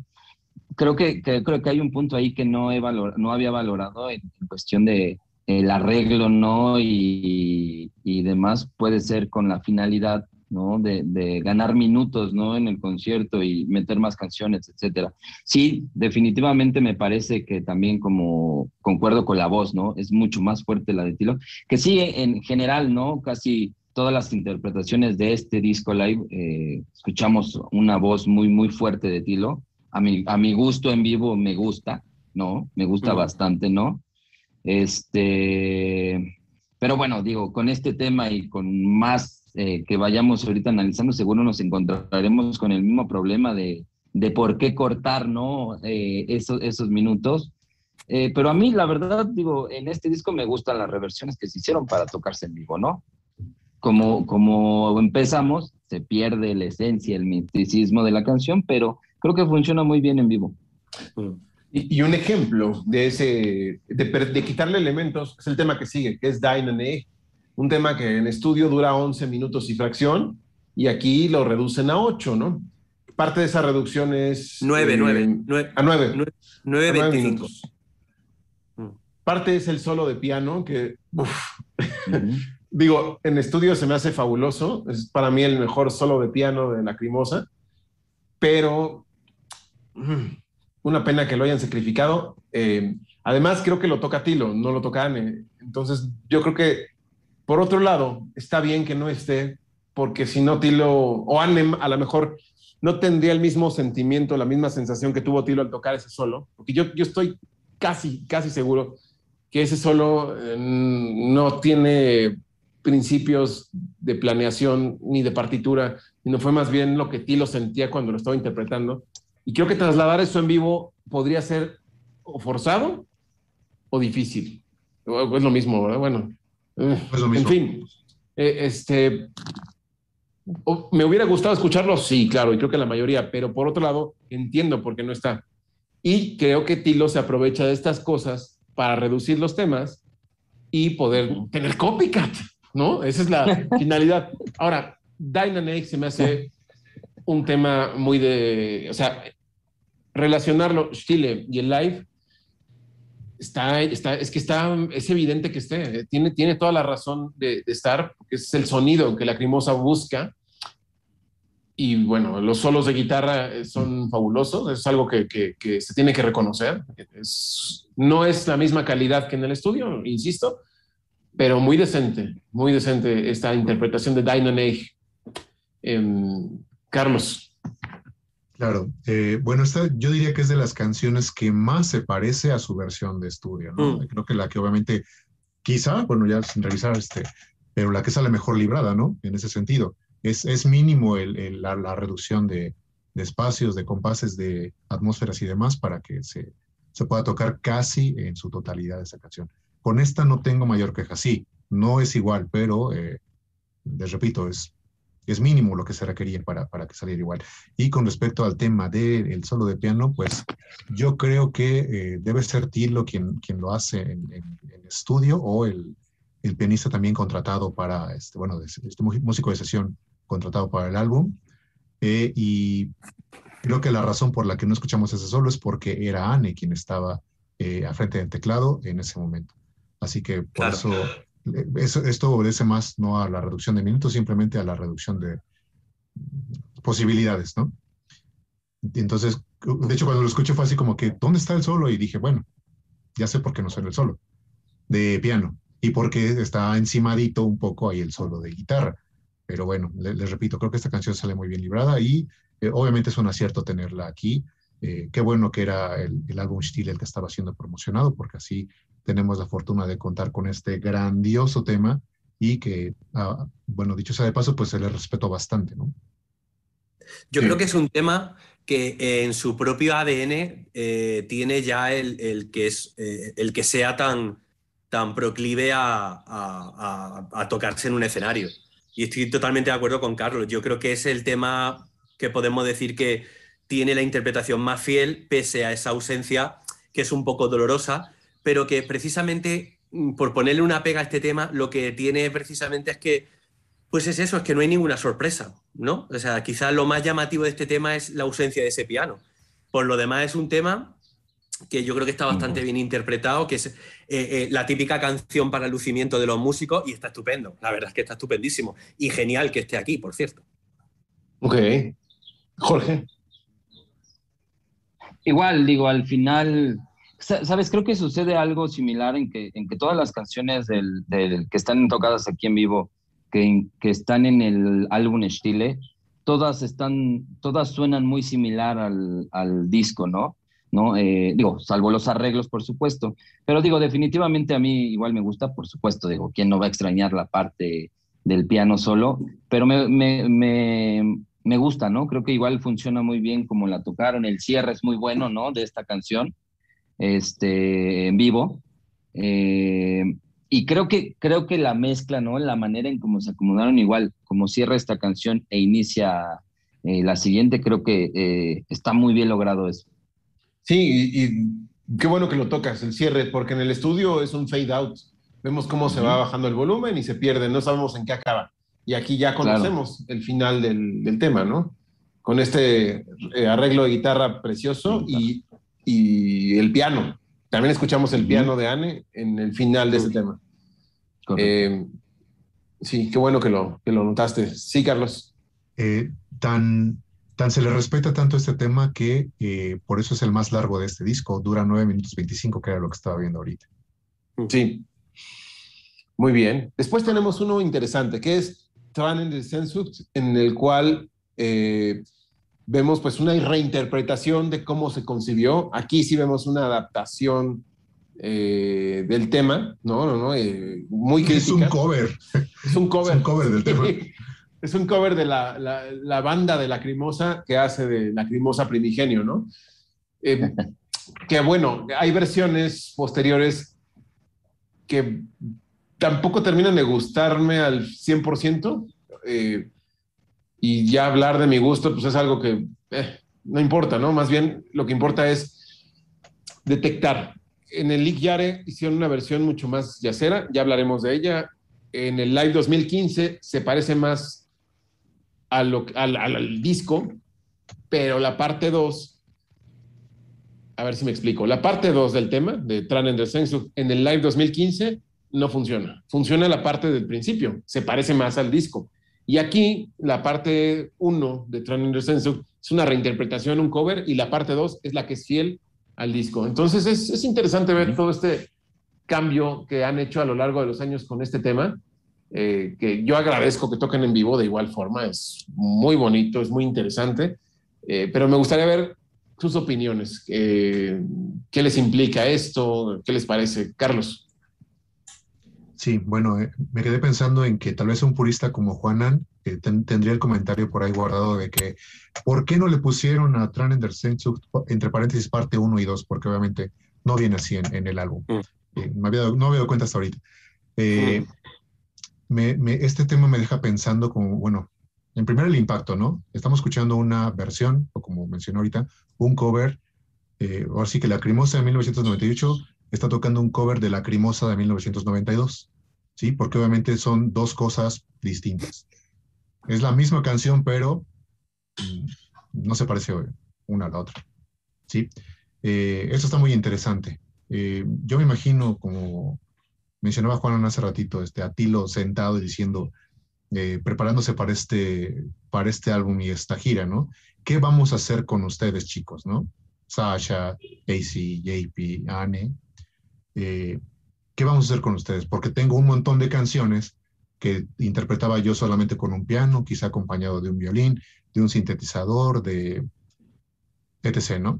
Pero los tengo ustedes y obviamente no los voy a sacar de- del escenario porque ustedes me respaldan, porque los tengo aquí por una razón muy importante. Ya son parte de, de- de- la banda. Y esto obviamente requería de que vinieran cambios o adaptaciones para que esto sonara y se llevara a un buen puerto, ¿no? Y creo que funciona. Creo que este tema eh, en lo particular a mí me encanta. Eh, Trender era una de mis canciones favoritas hasta el año 2000, ¿no? Ya cuando vinieron canciones más complejas y bonitas, pues, ese tema fue quedando un poquito rezagado en, en mi gusto personal. Pero eh, sí, sí, sí le tengo mucho cariño a esta, a esta versión. Y eh, también me parece muy bien librada, aunque sí debo reconocer que obviamente eh, es muy distinta, pero muy distinta y apenas tiene la esencia de lo que es realmente Tranender Senso, eh, la, la versión original, ¿no? Eh, hay, hay muchos factores que, que influyeron para esto. Este. De entrada me imagino también a Tilo platicando con sus guitarristas y diciendo, este, ¿qué les parece? Bueno, ¿qué te parece, Tilo, si yo hago un intro de guitarra, voy a tocar algo así, sacan la acústica y hacen eso que, que hicieron en el tema, ¿no? Y él diciendo, sí, claro, o sea, perfecto, porque tal vez ya es demasiada oscuridad y no quiero esa, esa atmósfera tan sombría que tiene el, tema original, ¿no? Eh, digo, yo solamente especulo y, y me divierto un poco con eso. Pero eh, sí creo que eh, tiene mucho respeto por parte de, de sus músicos este tema, esta versión, quiero decir. Y eh, repito, me parece que sale bien librada a pesar de ser tan diferente. Entonces, este, tengo opiniones encontradas con ella, ¿no?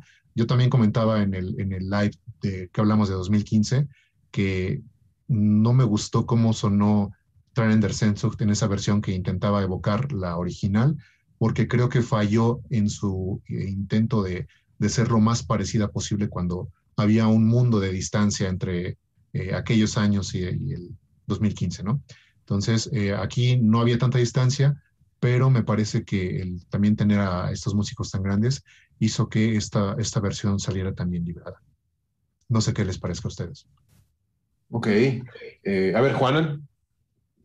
Bueno, yo voy a empezar diciendo que eh, de todas las canciones de Live, esta es mi favorita, junto con Darkness. Eh, a mí me parece, o sea, yo aquí sí que encuentro creatividad. O sea, eh, vamos a ver, yo creo que, eh, yo creo que en cierto modo podemos decir que el artista cuando, cuando hace algo, eh, tiene que dejar muy claro cuál es su propósito, ¿vale? Entonces, eh, a mí personalmente no me imagino nada más aburrido que un concierto donde todas las canciones suenan como, eh, como, como en, los álbumes de estudio, ¿no? Y como decimos aquí en España, ¿no? Es como, yo odio eso, eso de, eh, no sé cómo lo decís vosotros, de ni chicha ni limoná, ¿no? Ni es muy diferente, ni es, ¿vale? O sea, es como ni una cosa ni la otra. Aquí tenemos precisamente lo opuesto. O sea, tenemos un tema, un tema donde, o sea, aquí tenemos a un tilo que se ha reinventado a sí mismo respecto a este, a este tema que ya quedaba bastante lejos, ¿no? Que era bastante antiguo, por así decir, ¿no? Y yo lo que encuentro aquí es creatividad y una sonoridad diferente. Y yo, o sea, hay una cosa que ha dicho Carlos con lo que no estoy yo, pero para nada de acuerdo, eh, que es aquello de que yo no veo que la, que la esencia de la canción se vea comprometida aquí yo creo que es, eh, eh, le ha dado un vuelo diferente, porque precisamente esta canción, junto con Darkness, me parecen las dos, la- la- mm, dos canciones más intimistas que tiene Live. Y eso lo respeto profundamente. Y me parece que además incluso, incluso eh, está hecho de una manera que se presta a un cierto lucimiento por parte de la guitarra, por ejemplo, y me parece de una belleza asombrosa. O sea, yo ya os digo, o sea, me parece, o sea, por lo menos desde mi punto de vista, es de lo más logrado sin duda que tiene, que tiene Live. Sí, sí, sí. Por, aparte de sustituir el piano por las guitarras, es una parte, una decisión Mm. creativa muy arriesgada e interesante. Eh, Jorge, por favor. Igual, digo, estaba pensando justamente en el tema de, cómo suenan las guitarras ahí. Eh, me, me gusta también mucho cómo suena este tema en vivo y este, esta reversión que se hizo, ¿no? Para ser tocada en vivo. Digo, al final de cuentas, no sé, evidentemente, si la tocara tal vez como el álbum, y sobre todo que en este, en este live yo creo que se incluyen muchas canciones, no sé, me imagino eh, cuando Tilo tocaba Das Weigen, ¿no? Salían todos los músicos, se quedaba nada más él y Anne, ¿no? Y aquí pues me imagino que eh, el hacer las reversiones es evitar eso, ¿no? Que estén saliendo los músicos, entren, estén saliendo los músicos y entren. Eh, pero bueno, definitivamente a mí sí me gusta mucho. Sobre todo el final, ¿no? La parte final de la canción me gusta muchísimo, cómo cierra la canción. Y, igual, ¿no? Creo que hace muy bien Mancuerna como inicia, ¿no? La siguiente canción. Pero a mí sí me gusta mucho. No sé, ¿no? Tal vez pensando en, este tema de, del, de la creatividad, ¿no? Ahora que veíamos, se me ocurre, ahora que veíamos el, el Lacrimosa Pure, me imagino que esa, esa misma creatividad sucedió en su tiempo. No, no lo sé, ¿no? No sé si Tilo llegue y le diga, aquí está la versión como la vamos a tocar en vivo de esta, o sucede esa creatividad también con, con los músicos en, en este soundcheck, ¿no? En estas prácticas que hacen para los conciertos, y cada quien aporta, ¿no? Pero pues tal vez tenga que ver con la alineación, ¿no? Que en ese tiempo tenía que, que yo, yo creo hay mucho aporte de ahí en ello. Digo, desconozco, ¿no? La verdad es que ahí sí no me queda claro que llegue Tilo y le diga, aquí están las partituras, así lo vamos a tocar ahora, ¿no? ¿no? Digo, no, no sé que no hay partituras, pero me refiero No, a... no, no, no es eso. Pero, pero yo no, yo no creo, yo no creo que, o sea, yo creo que no tiene ningún tipo de importancia si la creatividad viene solamente de Tilo o viene del grupo. O sea, tenemos que tener en cuenta que en Lacrimosa hay gente muy creativa eh, trabajando con, con Tilo y con Ane y que ca- cada uno aporta su granito de, arena. Yo creo que no es tan importante eso. A lo que me refiero es que no hay una simple y mera extrapolación de una canción al escenario y punto. Y es como, bueno, sí, está bien tocar, pero no hay ningún tipo de sorpresa. Yo, o sea, lo que yo quiero decir es que o jugamos a hacerlo igual y entonces yo te voy a exigir que lo hagas igual, o jugamos a que sea diferente y que tenga una sangre nueva, ¿vale? Y entonces, en ese sentido, si se juega a lo segundo, que a mí me parece perfecto, creo que hay temas que son más, bueno, vamos a decir, rutinarios, versiones que son más rutinarias y versiones que son más, más creativas, más originales, ¿no? Que tienen un poquito más de enjundia y creo que esta es una de, de- las que más, por supuesto. Sí, de acuerdo, de acuerdo totalmente. Después vamos con el tema 6, que es im Licht, un tema que también se desprende, obviamente, del disco Chile y que por ende está en esta gira.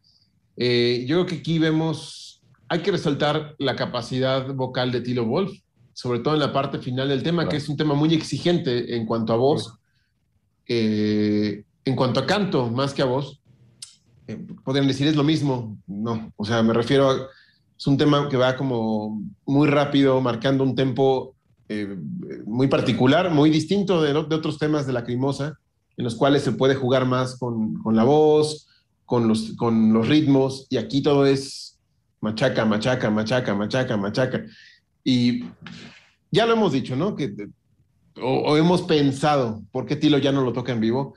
Yo creo que corresponde a varias cosas. Corresponde a que pues ya no está en la atmósfera de lo que es hoy en día la crimosa en directo, eh, que hoy creo que es una mezcla de todo, ya no se puede desprender hoy en día. Eh, y porque exige mucho y a lo mejor el hecho de que exija hace que ya no se disfrute y de que ya no pueda improvisar o que improvisar en un tren a alta velocidad puede surgir en un desastre estrepitoso o, o, o bien que no se, que se tenga que ser tan pensado tan mecánico que no se disfrute, ¿no? Pero bueno, hablando ya en general del, del, del tema, se me hace una versión muy, muy buena, eh, respetable, eh, con creces, mucho mejor que la que está ahí por bonus track en Nick Yare, que en esa sí se equivoca y, y aparte le añadieron los, eh, los cantos de Atrocity, pero ya hablaremos de eso en su momento. Y aquí, bueno, vemos algo muy fiel, una copa muy fiel, aunque sí tengo que decir, los recortes en esta canción mm, no me gustan, no, no, no siento que... in- in- intuyo que es por reducir minutos, pero sí aquí siento recortes de muy, muy. Juanan seguramente tiene mejor la, la, la- la palabra. Muy a destajo, muy. Cambiamos y seguimos, ¿no? O sea, Juanan, por favor, Sí. tú sigue. Sí, bueno, nada orgánico. O sea, pero es que nunca queda orgánico, ¿eh? Si es que sí, eh, ya hemos hablado de, de algunos singles, de varios de ellos, y siempre pasa igual. Esas reducciones son muchas veces antinaturales. No porque, pero no porque estemos condicionados con- por las versiones de estudio, que puede que haya un porcentaje de eso, eso siempre ocurre. Pero no solo por eso, sino porque, no sé, porque Tilo es muy buen compositor y porque hace, o sea, son como apaño y unas veces quedan, bueno, bien, pero la mayoría de las veces no quedan bien. Sí. Y luego esto es un tema, no recuerdo ahora mismo, yo tengo apuntado aquí, eh, dura 5 minutos 25. Le Eh, quitaron está tres correcto. minutos. Claro, 5.25. Es que, que ¿cómo no se va a resentir un tema si le quitas tantos minutos? Lógico, normal. Aparte, creo que está, no sé, Carlos, está una nota, eh, no sé, no sé cómo se diría, no, no soy experto. ¿Más rápida, más Ah. alta? O... Siento que la batería va más, más rápido. Sí, En el el estudio es mayor. es- pum, pum, pum, pum, pum, pum. Y acá es pam, pam, pam, pam, pam, pam, pam, pam. Sí, al igual que, que otros temas este, de este álbum, es más rápido. eh, y en este caso se siente mucho, ¿no? Entonces, sí, eso es una de las cosas que no, no nos podrían gustar tanto. Eh, y bueno, la consecuencia de eso es precisamente que, que la duración del tema, pues obviamente va a ser menor. Y eso se siente al final, ¿no? Cuando, cuando uno voltea a ver y dura, ¿cuánto dura? Este, cinco minutos. 20 y algo, o sea, 5.25.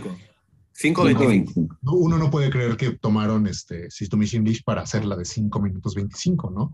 Claro. No, no es justo para el tema. Mm. Y este, sí estoy de acuerdo en que es antinatural escuchar algunos este, recortes, como sucede en esto. Y también estoy de acuerdo en que, eh, eh, pues lo que dijo Juanan, que es tan buen compositor que obviamente cuando nos entrega algo y ya después este, en vivo no nos da lo mismo, pues se siente bastante mal, ¿no? Porque este, esta, este pasaje eh, que le da un respiro a la canción y al cantante, eh, pues hace mucha falta, hace mucha falta en, en- en- en esta versión. Un- Lo bueno es que eh, aún así, este, pues se parece todavía bastante a- a- al tema original, ¿no? ¿Y por qué? Pues porque Mm. obviamente había sido tocado un año, un año antes, por no decir que menos tiempo. Una cosa rápida antes de que hable Jorge. Eh, vamos a ver, eh, si nos escandalizamos los que somos un poco puristas cuando estamos viendo una película y no se respeta su formato, por ejemplo, algo que hacían, que, tradicionalmente hacían mucho los canales de televisión, que te ponían una, una peli y te hacían, eh, bueno, a través, tampoco me voy a parar a explicarlo, pero a través de una serie de, técnicas que lo que hacen es que eh, adulteran totalmente el formato original, ¿no? Eh, bueno, pues si tú eres un poco purista, estás viendo un western donde se utiliza el formato panorámico a tope, ¿vale? Eh, rodada en Cinemascope o una peli de Tarantino o, de, o de eh, eh, en Panavisio o de David Lynch. O sea, si eso no se escandaliza alguno, ¿vale? Esto debería escandalizarnos también un poquito. O si no escandalizarnos, porque yo entiendo que tampoco todo el mundo no es igual de purista que yo, ¿vale? A lo mejor es un defecto que tengo, pero tampoco naturalizarlo, ¿no? O sea, mm, de aquí a naturalizar, bueno, sí, tiene tres minutos menos. Hombre, vamos a ver, eso es negativo siempre. No se me ocurre, no se me ocurre ninguna ventaja que pueda tener algo así. Eh, amputarle dos, tres minutos, unas veces uno y medio, otras veces tres minutos. Esto es una estrategia que sabemos por qué está motivado. Y bueno, pues unas veces sale mejor y otras veces peor. Sí, exacto. Jorge, ahora sí, por favor. Digo, sí, definitivamente creo que el, el corte, el corte y el cambio que tiene la canción es totalmente abrupto, ¿no? Si lo estás escuchando y, pues no sé, nosotros como lacriñoños que conocemos muy bien la canción de estudio, sí te quedas como, a ver, espérame, ¿por qué el cambio tan diferente, no? Eh, digo, no, porque me guste todo, pero la verdad es que sí, a mí sí me gusta esa canción en vivo. No es mi favorita, no en, este disco, me refiero. Eh, no sé, ahora creo que he estado mucho pensando el tema de, por qué cortarla tanto, ¿no? O sea, o por qué cortar las canciones, ¿no? Eh, yo no soy purista, ¿no? La verdad es que eh, no, no lo soy. Me gustan las interpretaciones en vivo, pero sí, definitivamente los cortes abruptos que tiene aquí eh, hace mucha diferencia, ¿no? Me gusta más la versión de estudio aquí en esta cuestión, porque hay algunas versiones en vivo que a mí me gustan más este, en vivo que en estudio. Ok, ok, wow. Pues es que casi corresponde el tiempo que falta en System Mission List, precisamente para que quepa Copycat, o sea que ahí lo tenemos. Ay, Dios. Este, bueno, después tenemos el primer tema de Anne en directo, que es Not Every Pain Hurts, en una versión que yo creo que de todas las que hemos oído es la mejor, definitivamente, porque bueno, aquí vemos a Anne en su esplendor, em, la música está, o sea, los músicos que acompañan a Anne están muy bien, y es una versión muy decente de Not Pain Hurts. Em, no sé ustedes qué quieran comentar. Bueno, eh, en primera que es otro acierto porque hasta entonces, hasta ese quinto disco, este era para mí, bueno, era de, los temas más bonitos de Anne, ¿no? Había tres, ¿no? Pero este, este me parecía que tenía que estar sí o sí. De eso a que en todos los conciertos de la Cremosa esté, ya tengo mis reservas, ¿verdad? Pero eh, sí, me parece el mejor momento para haberlo incluido, me parece un buen momento para eh, posterizarlo, si queremos decirlo así. Eh, Anne en su mm. mejor momento vocal, obviamente, y ya completamente eh, compenetrada eh, en la banda, con Tilo. Entonces, este tema, por donde se le ve, es un acierto y pues prácticamente está completo, está íntegro. Entonces, digo, también la, la duración de este es poca o regular, digamos, ¿no? Normal, cinco minutos. Mm, sí. Entonces, se entiende que esté en su totalidad. Pero sí, un acierto. Este es un tema que cuando se trata de escucharlo en directo, me quedo con, con él, ¿no? Con, con este tema en disco. Y bueno, ya últimamente eh, escucharlo ya no me entusiasma tanto como aquellas primeras veces. Por eso este, siempre recurro, cuando se trata de escucharlo en vivo, este es el mejor lugar para donde puedo encontrar eh, la versión de, de Not Every Hearts. Yo estoy eh, totalmente de acuerdo con, con Carlos y solamente voy a añadir una cosa y es eh, algo que creo que es una realidad, no sé vosotros qué pensáis, pero yo creo que Anne tiene menos margen de maniobra para improvisar, eh, alterar, modificar. Entonces creo que esta pista, esta canción en, live es muy importante porque al final es una fuente, es algo que, eh, bueno, que está ahí encapsulado ¿no? y que nos demuestra que en el mejor momento vocal de Anne durante esos Mm, primeros años todavía de Lacrimosa tan, tan glorioso en la época dorada de, de, Lacrimosa, pues tenemos esta grandísima versión, porque es una, una, versión estupendísima, la verdad. Sí, totalmente. Jorge. Sí, igual, definitivo, ¿no? Suena muy bien. Eh, no sé, no, eh, yo creo que ahí, a comparación de cómo actualmente se escucha, digo, ¿no? Siendo realistas, creo que este, este, tema suena bastante bien. Estoy muy de acuerdo con Carlos, ¿no? Creo que al final de cuentas siempre escuchamos esta canción en los conciertos. Sabes, a mí, digo, me gusta mucho este live, pero también en Delish Harry, la versión que está ahí, me gusta mucho porque la música tiene algunos arreglos, ¿no? Que es un poco diferente a como normalmente suena la canción. Eh, pero bueno, definitivamente creo que eh, en esta época sonaba bastante bien. Sí, totalmente, totalmente. Ahora seguimos con el tema número 8, que es Chacal, eh, la versión que, digo, de lo mejor del disco también, en, directo. Es que Chacal es muy difícil que salga mal. Chacal tiene todo para que sea un éxito en directo, para que el concierto, y justo está posicionada en una parte del concierto necesaria, ¿no? Para, ya venimos de Notre Dame Horse otra vez te recuerdan que estamos en este ambiente gótico duro. Eh, y bueno, se rescata en el Live History, en la parte del video que ya hemos mencionado, eh, bastante agradable. Eh, ¿Algo que quieran comentar, Carlos, por favor? Eh, bueno, para mí esta es la canción más, la, la, representativa de todo este álbum, ¿no? Me parece la más lograda.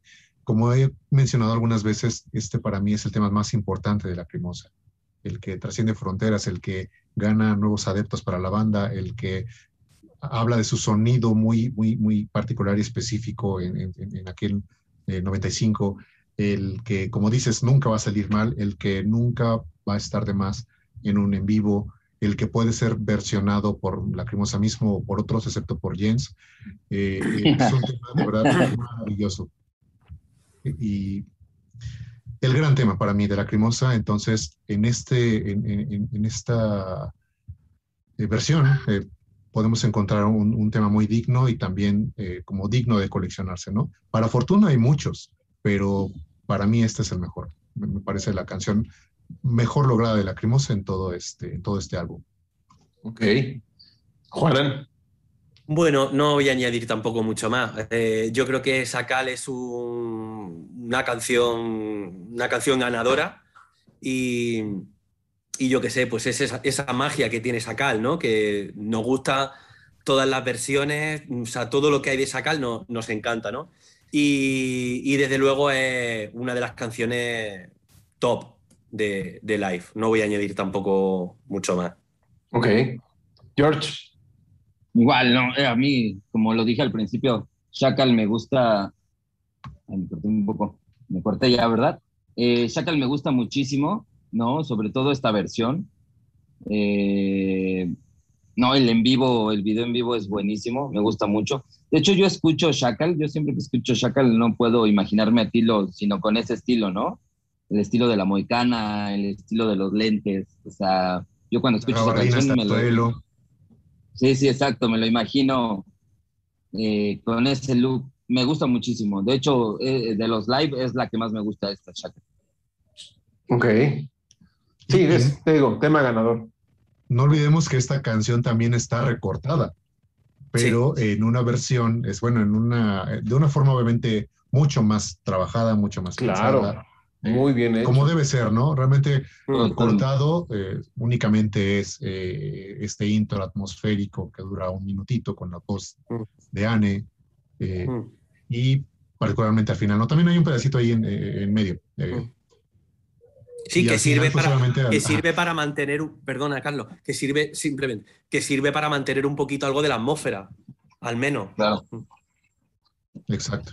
Pero sí, no, o sea, los cuando usaron las tijeras para este tema, lo usaron de, usaron muy buenos astres, ¿no? Entonces, es que usaron bisturí. Es perfecto. Y en Sesame Lee usaron tijeras de carnicero. Sí, sí, sí, sí. Bien visto. Bien visto, muy bien visto.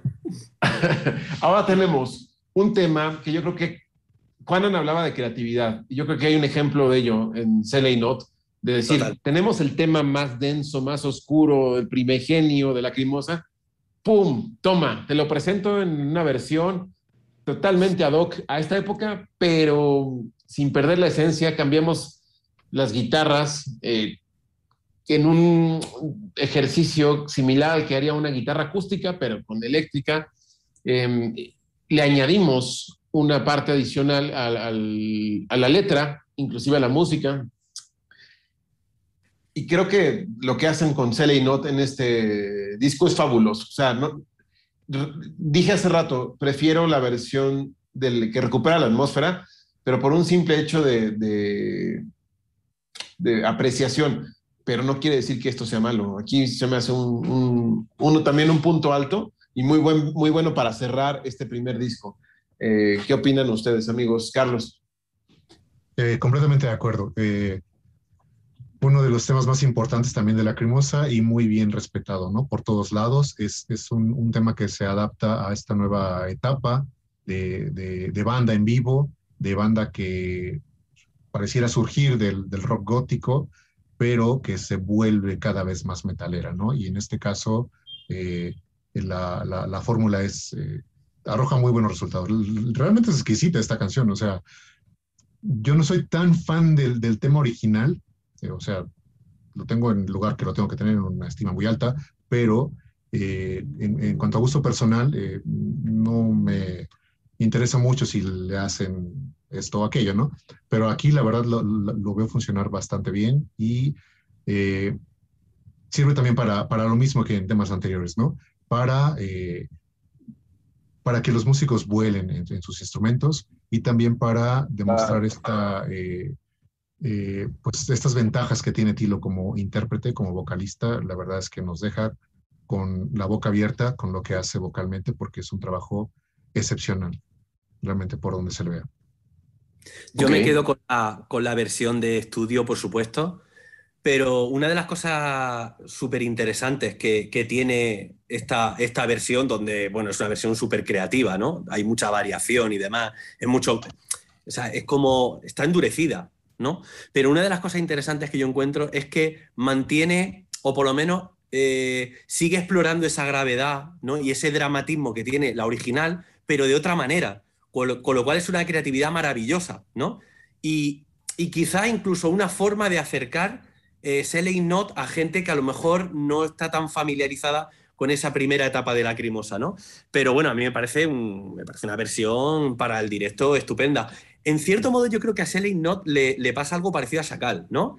Eh, en el sentido de que da la impresión de que eh, haga lo que haga Lacrimosa con este tema, o sea, pues está estupendo, ¿no? Sí, yo, y, y, me pasó un poco lo que mencionas del acercamiento hacia Seley Not. Uh -huh. Creo que la primera vez que escuché Seley Not fue esta. Y después contrastarla con el álbum Angst, con su versión primigenia, fue un wow. Así que esto era lacrimosa. Y, y digo, claro. en su momento así fue, ¿no? ¿no? No hay nada que pueda modificar. Yo me enfrenté primero a Stille, a Elodia, a Inferno, antes que a los primeros tres discos a live, inclusive. Entonces, fue muy divertido tener estas dos versiones, ¿no? Descubrirlo de esa manera. Eh, Jorge, ¿qué opinas de Celia Notes? Sí, igual, me gusta muchísimo la creatividad. Digo, desde la música y hasta el anexarle texto, ¿no? A, a esta canción. Eh, evidentemente, digo, seguramente el arreglo fue para interpretarlo en vivo. Y sobre todo yo creo que este arreglo, pues obviamente con previo se sabía que iba a ser grabado este álbum seguramente, ¿no? Tilo ahí quiso meterle un poco más de caña a este, a este tema, ¿no? En cuestión de la letra y, y suena más fuerte. A mí me gusta mucho, de hecho, eh, cómo, cómo se logra hacer en este álbum, ¿no? Me gusta muchísimo. Sí, sí, igual. Después ya tenemos el disco 2. Ah, sí, Carlos. Sí, yo me quedé pensando, más bien me quedo como con esa impresión que pudo haber generado eh, un tema de esta naturaleza, eh, como lo es el Not, eh, tanto para la persona que escuchó primero el, el, su versión de Angst, como viceversa, ¿no? Eso que comentas no, no, no, lo había pensado, de que hay gente que pudo haber escuchado primero el en vivo antes que el tema Angst y obviamente la, el impacto es, es, es, mucho, ¿no? Y también lo fue, obviamente, eh, el, la contraparte, de, de, conocer el tema Selling Not y de repente reconocerlo cuando, porque este no lo anuncian, no lo anuncian al menos en, en, en este, antes de ser tocado, y de repente tienes que decir, ah, caray, está cantando Celly, no, no puede ser, ¿no? Y de repente va de menos a más, siendo este, la, la el momento más álgido, pues el final, ¿no? Porque realmente este, te lleva de, un, tema mediano, digamos, no tan intenso, y acaba muy intenso. Entonces, eh, sí, me, quedo con esa impresión que que generó en ambas partes, ¿no? Tanto conocer primero el tema en estudio como conocer primero el tema eh, en vivo.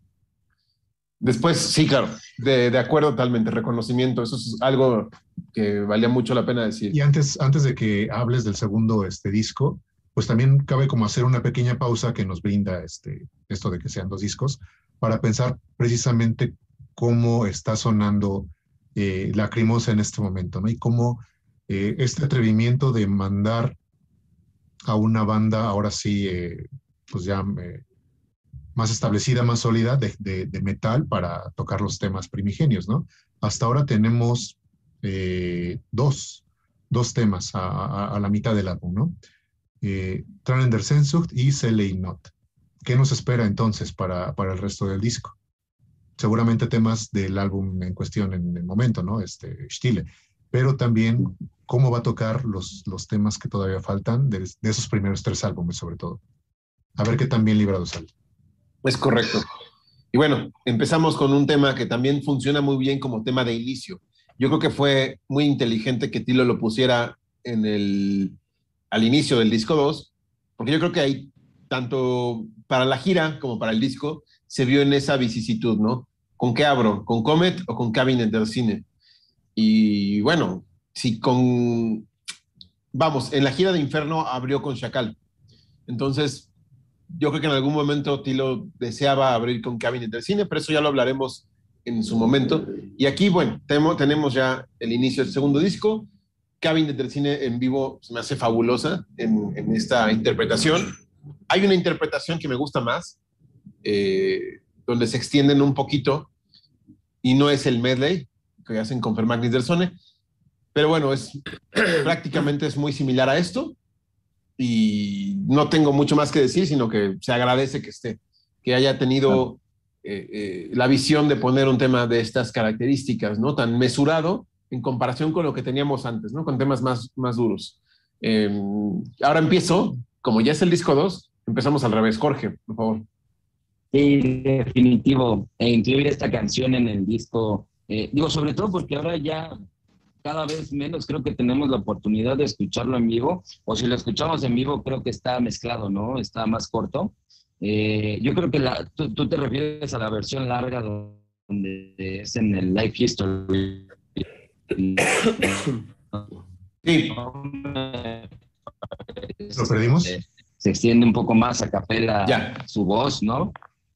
Que, es muy buena, pero suena este, bastante bien, ¿no? Entonces, este, a mí me gusta mucho. También esta versión de live del Cabinet del Cine está muy bien lograda también, ¿no? Está muy bien la interpretación.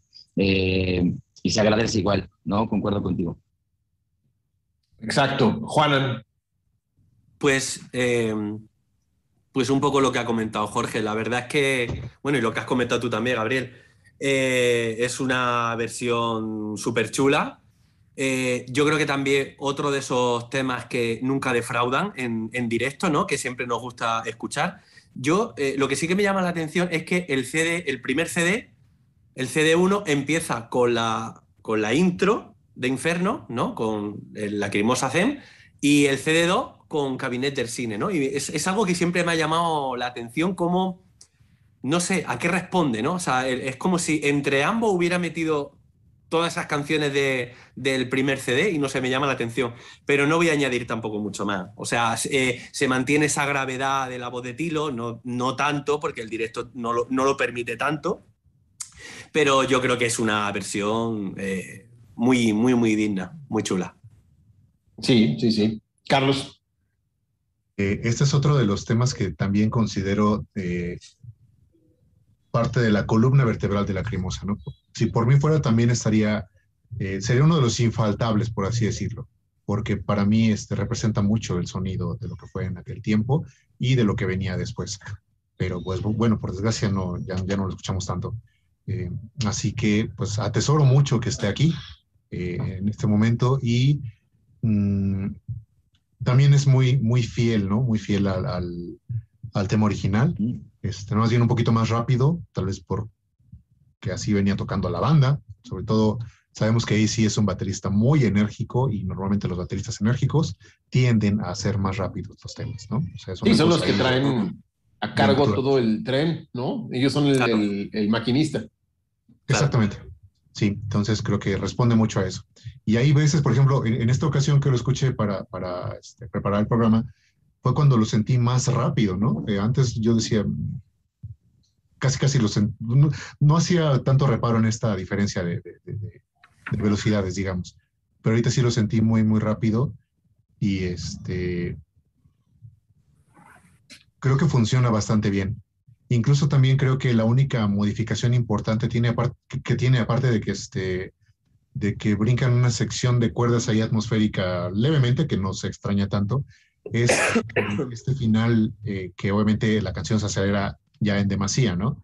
Y lo, lo, veo como una, como una buena este, decisión. también cuando me pasó seguramente a muchos, tal vez a Juana no, pero seguramente a muchos, cuando escuchamos este tema en vivo, regresarnos al tema de estudio hacía que esta parte final se sintiera un poquito lenta. No sé si les da esa impresión. A mí sí me la dio y por eso creo que fue un buen acierto eh, hacer más rápida la parte final, ¿no? Mm. Ya. Cuestión de apreciación también. Yo creo que para mí una canción de Lacrimosa, su duración para mí no es problema. No es por eso No, que lo dije, pero sí, te entiendo. Sí. Eh, bueno, no sé, ¿alguien quiere añadir algo de eso? No, yo no. No. Vale. Entonces vamos al siguiente tema, que es el segundo de Anne, Make It End. Entonces ya se cumplen los dos temas que Anne interpreta en, en Stille. Que Make It End es un tema que suena muy similar al, Mm. al álbum, salvo por los gritos del final. Eh, Ujú. es un tema, no voy a hablar mucho, está bien. Y me hubiera gustado tener No Blind Eyes Can See para hacerlo más, eh, sí, ma- más, variado, ¿no? Con, con un poquito de historia. Pero Sí. bueno, eso es lo que hay. Jorge. Bueno, digo, a mí me gusta. Yo creo que existe en el álbum, por lo mismo que decía Juana, ¿no? Más presencia del último álbum, ¿no? Chile. Eh, igual, ¿no? Considero que está bien, ¿no? Tal vez hoy sería muy bueno, digo, ya, ya lo veo más difícil, pero yo creo que hoy sería muy bueno escuchar más seguido, incluso prefería Make It In, ¿no? Que Never Been Sports. Hoy a la actualidad, ¿no? Pero pues no sé, me gusta. No, igual no, no, no tengo mucho que decir. Me gusta, suena bien, la voz de Dani bien, ¿no? De Dani, este, me gusta el, el tema. Ok. Juanan, por favor. A mí me parece una interpretación bastante buena. Eh, y yo creo que yo prefiero este tema a, a- a que hubiera habido otra, otra posibilidad, porque yo creo que este es un tema que por exigencia vocal eh, es más difícil que tengamos un registro, digamos, digno de peso, y creo que, cumple esa función. O sea, lo tenemos aquí, una interpretación eh, de Anne en su, en su mejor momento. A mí me gusta mucho. Yo, yo eh, me da la impresión, o por lo menos siempre tengo la impresión de que este tema al que más le gusta es a mí. Eh, me, me da a mí la impresión. A mí me encanta, a mí este es un tema que me encanta. Me gusta mucho ese tono caótico que tiene, eh, como ese espíritu punk que, que lo sigue manteniendo aquí perfectamente. Yo estoy encantado, yo estoy encantado. Es un tema que me gusta mucho, me gusta mucho cómo queda en estilo, me gusta mucho cómo mm, esa, esta, esta versión que es, por otro lado, muy parecida. Pero, insisto, yo creo que, eh, a diferencia de Tilo, eh, Anne no tiene ese margen de maniobra. Yo creo que ella se tiene que sentir más insegura en el escenario. Me- de- o sea, mi percepción, ¿eh? igual me equivoco. Pero yo creo que ella se, se- se- eh, necesita sentirse más segura y no tirar tanto de improvisación, de variación, etcétera, etcétera. Ok, sí, de acuerdo. Ujú. Y creo que eres de los pocos entusiastas de Make It End. eh. He escuchado mucha gente que dicen, ay, qué horror. Mm, Y, y- y- y no aprecian ese espíritu punk que tienes razón, está, está muy implícito. mm. Eh, Carlos. Bueno, yo me, este, me uno a Juana porque también es un tema que, que disfruto muchísimo, es de mis favoritos, de hecho, de, de, de Anne, y prefiero Make It mil veces a If the World Stood Still a Day o mencionar también. otros tantos, ¿no? O sea, pero Sí, por sí. muchísimo, por muchísimo. Yo también. Eh, también creo que llegó en un muy buen momento, ¿no? Porque hablando de esta eh, interpretación, de lo complejo de la interpretación, eh, no había otro momento para que saliera tan bien ese tema, en estudio o en vivo. Y Sí. eh, sí comparto contigo, Gabriel, que hubiera preferido eh, no, no Blind Eyes Can See, porque es un tema precioso y porque aparte nunca he tenido la, la oportunidad de ser tocado en vivo, ¿no? Entonces, solamente en ese aspecto sí me hubiera inclinado por aquel. Pero eh, si un día iba a sonar Mekiren, este era el mejor momento y obviamente se demostró con creces. Por mucho que por eso escuchen algunos gallitos en, en la interpretación al final, realmente están muy bien justificados. En este, Claro. Sí. en este momento En este tema, están muy sí. bien justificados. O sea, Claro. aquí que no vengan las personas a Claro. criticar ese aspecto. Porque De hecho, es que yo creo que queda hasta bien. De hecho, yo, es que queda, queda hasta bien, ¿no? Es como cuando no sé, no sé ahora mismo, no me viene a la cabeza, pero como cuando Tilo, no sé, como, como esa versión que empieza a cantar y eh, acaba con angst, angst, Ah, angst. sí, sí, ¿no? sí. O Eh, sea, Schrei. como, es- exactamente, yo qué sé, como si se queda sin voz. O sea, lo siento por el propio Tilo, pero quedaría genial. No Sí, sé si sí, me sí. explico. O sea, es que Claro. es así, o sea, va con el espíritu eh, punk que tiene esta canción. A mí es que esta canción me mola mucho porque, no sé, muchas veces hablamos de ese tilo de, bueno, me gustaba Bauhaus, me gustaba tal, no sé qué, pero luego la huella de Bauhaus no la encontramos. Y no es que aquí esté Bauhaus de una manera explícita, pero sí que está un poco ese mundo más de, del gothic rock, ¿no? Eh, no sé, yo creo que es un tema que por alguna razón no, la gente no encaja bien. No, Sí. no le- y a, a mí, a mí me encanta, a mí es que me gusta muchísimo, es de mis favoritos, de, de hecho. Ok, ok, muy bien. palabras mayores. De hecho- pero sí, eh, eh, no, tú dime. Una precisión, No Blind Eyes Can See sí ha sido tocado en vivo en la gira de Inferno, pero pues es la- el único registro que hay, son videos de muy mala Sí, calidad correcto. en YouTube y ya. Ya. Pues qué mala suerte. Pero aquí este Pero- tema funciona perfectamente. Pero es probable que ese tema algún día lo, lo- lo vuelvan a. O sea, no a lo mejor muy probable, pero no es imposible. Sin embargo, Make It End, yo creo que no. No, ya no.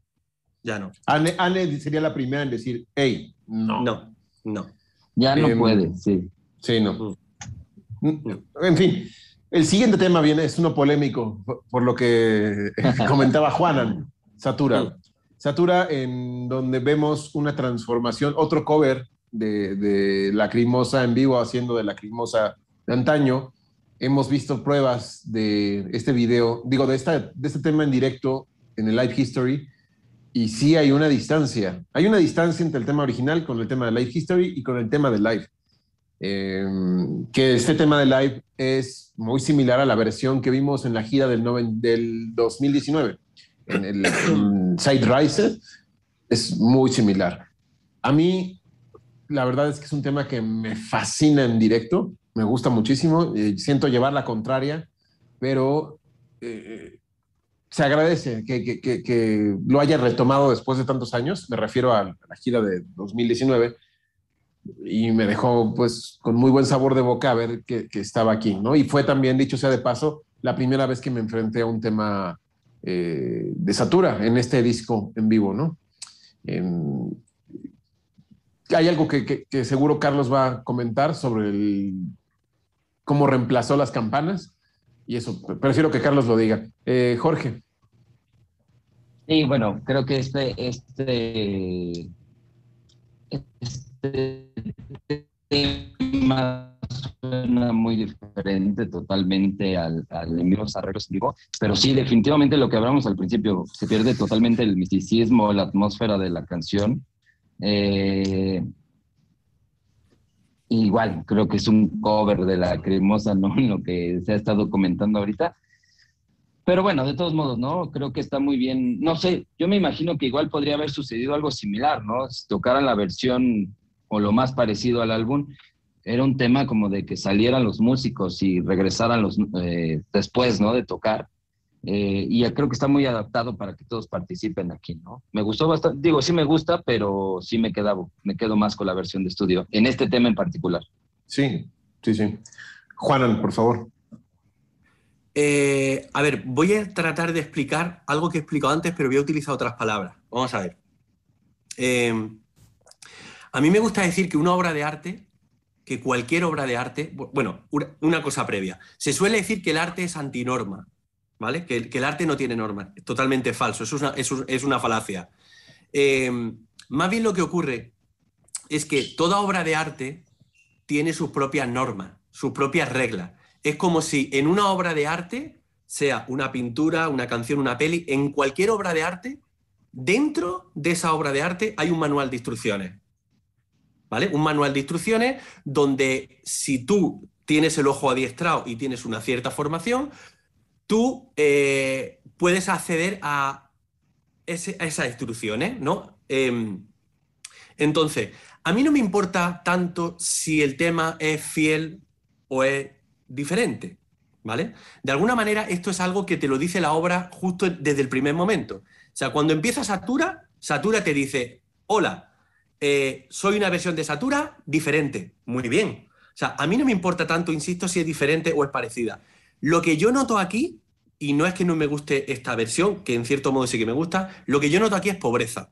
O sea, noto, noto que un, o sea, un, un temazo, un temazo, Satura, eh, un temazo de Lacrimosa, con muchísimo potencial para llevar al, al escenario. Y yo noto aquí una cierta pobreza. Eh, eh, veo un tema absolutamente despojado de atmósfera, pero absolutamente despojado. Para mí esta es la, la peor versión en directo de, que ha hecho Lacrimosa jamás. O sea, Wow. yo incluso, yo escucho Copycat y digo, bueno, pues se parece, unas veces se parece más, otras veces se parece menos, Tilo jugando un poco, ciertas variaciones, bien, Copycat, pero yo esta versión reconozco que no la llego a entender, porque no sé muy bien qué es lo que aporta eh, respecto a su predecesora y original, porque insisto, no, o sea, yo no sé, a lo mejor vosotros sí encontráis atmósfera, pero yo no encuentro ni, ni ese misterio que tiene el tema, ni noto, o sea, no tiene nada de neoclasicismo, no tiene, o sea, no sé, no, no le, me parece, o sea, la escucho y digo, sí, tiene alguna cosita que me gusta, pero me parece una versión fallida, en mi opinión, ¿eh? Ok. Vaya, Carlos. Espera, estoy un poco impactado de lo que acaba de decir Juana. Este, no porque sea falso, ¿no? Creo que, Mm. obviamente, ¿quién mejor que Juanan para tener argumentos para decir algo así? Eh, lo que acaba de decir él, yo lo transporto a Versuchung, que eso fue lo que me provocó escuchar Versuchung Mm. eh, ¿no? Eh, bueno, pero Satura, me pasa algo similar a lo que sucedió con Tranander Sensuk, ¿no? Son canciones que en su momento también fueron mis favoritas, o sea, yo comía Satura todos los días y obviamente es un tema que venero, ¿no? Eh, y, y uno de, las- de los momentos más preciosos que existe tanto en Satura como en toda la discografía de Lacrimosa es ese intro de, de- de piano y, y violín, ¿no? Sin ese, sin ese intro, la verdad es que sí me, me- mm, siento que algo, algo me falta y no, no, pues no me siento bien conmigo mismo escuchando lo que escucho. Eh, puedo estar de acuerdo con lo que Juan menciona al respecto de lo poco creativa que fue esta canción.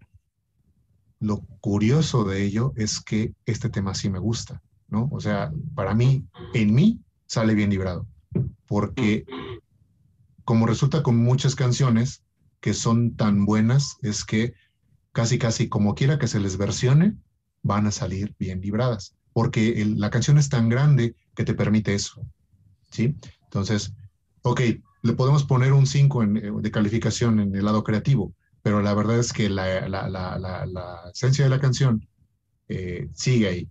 Entonces, por eso es que sí me gusta. Es como, o sea, me quedo pensando en de yo haber estado presente en estos conciertos de- bueno, en este álbum, ¿no? En esta grabación. Cuando identifico que están tocando Train del Senso, como lo están tocando, eh, y Selling Not y Satura y Versuchung, digo, ¿pero por qué? ¿Por qué no la tocaron como es la versión original, no? Y después si Gabriel me preguntara, ¿pero te gustó? Yo diría, sí, sí me gustaron, porque las canciones, eh, al menos estas cuatro que menciono, son tan buenas que tocadas eh, de modo endurecido por esta bola de metaleros, suenan muy bien.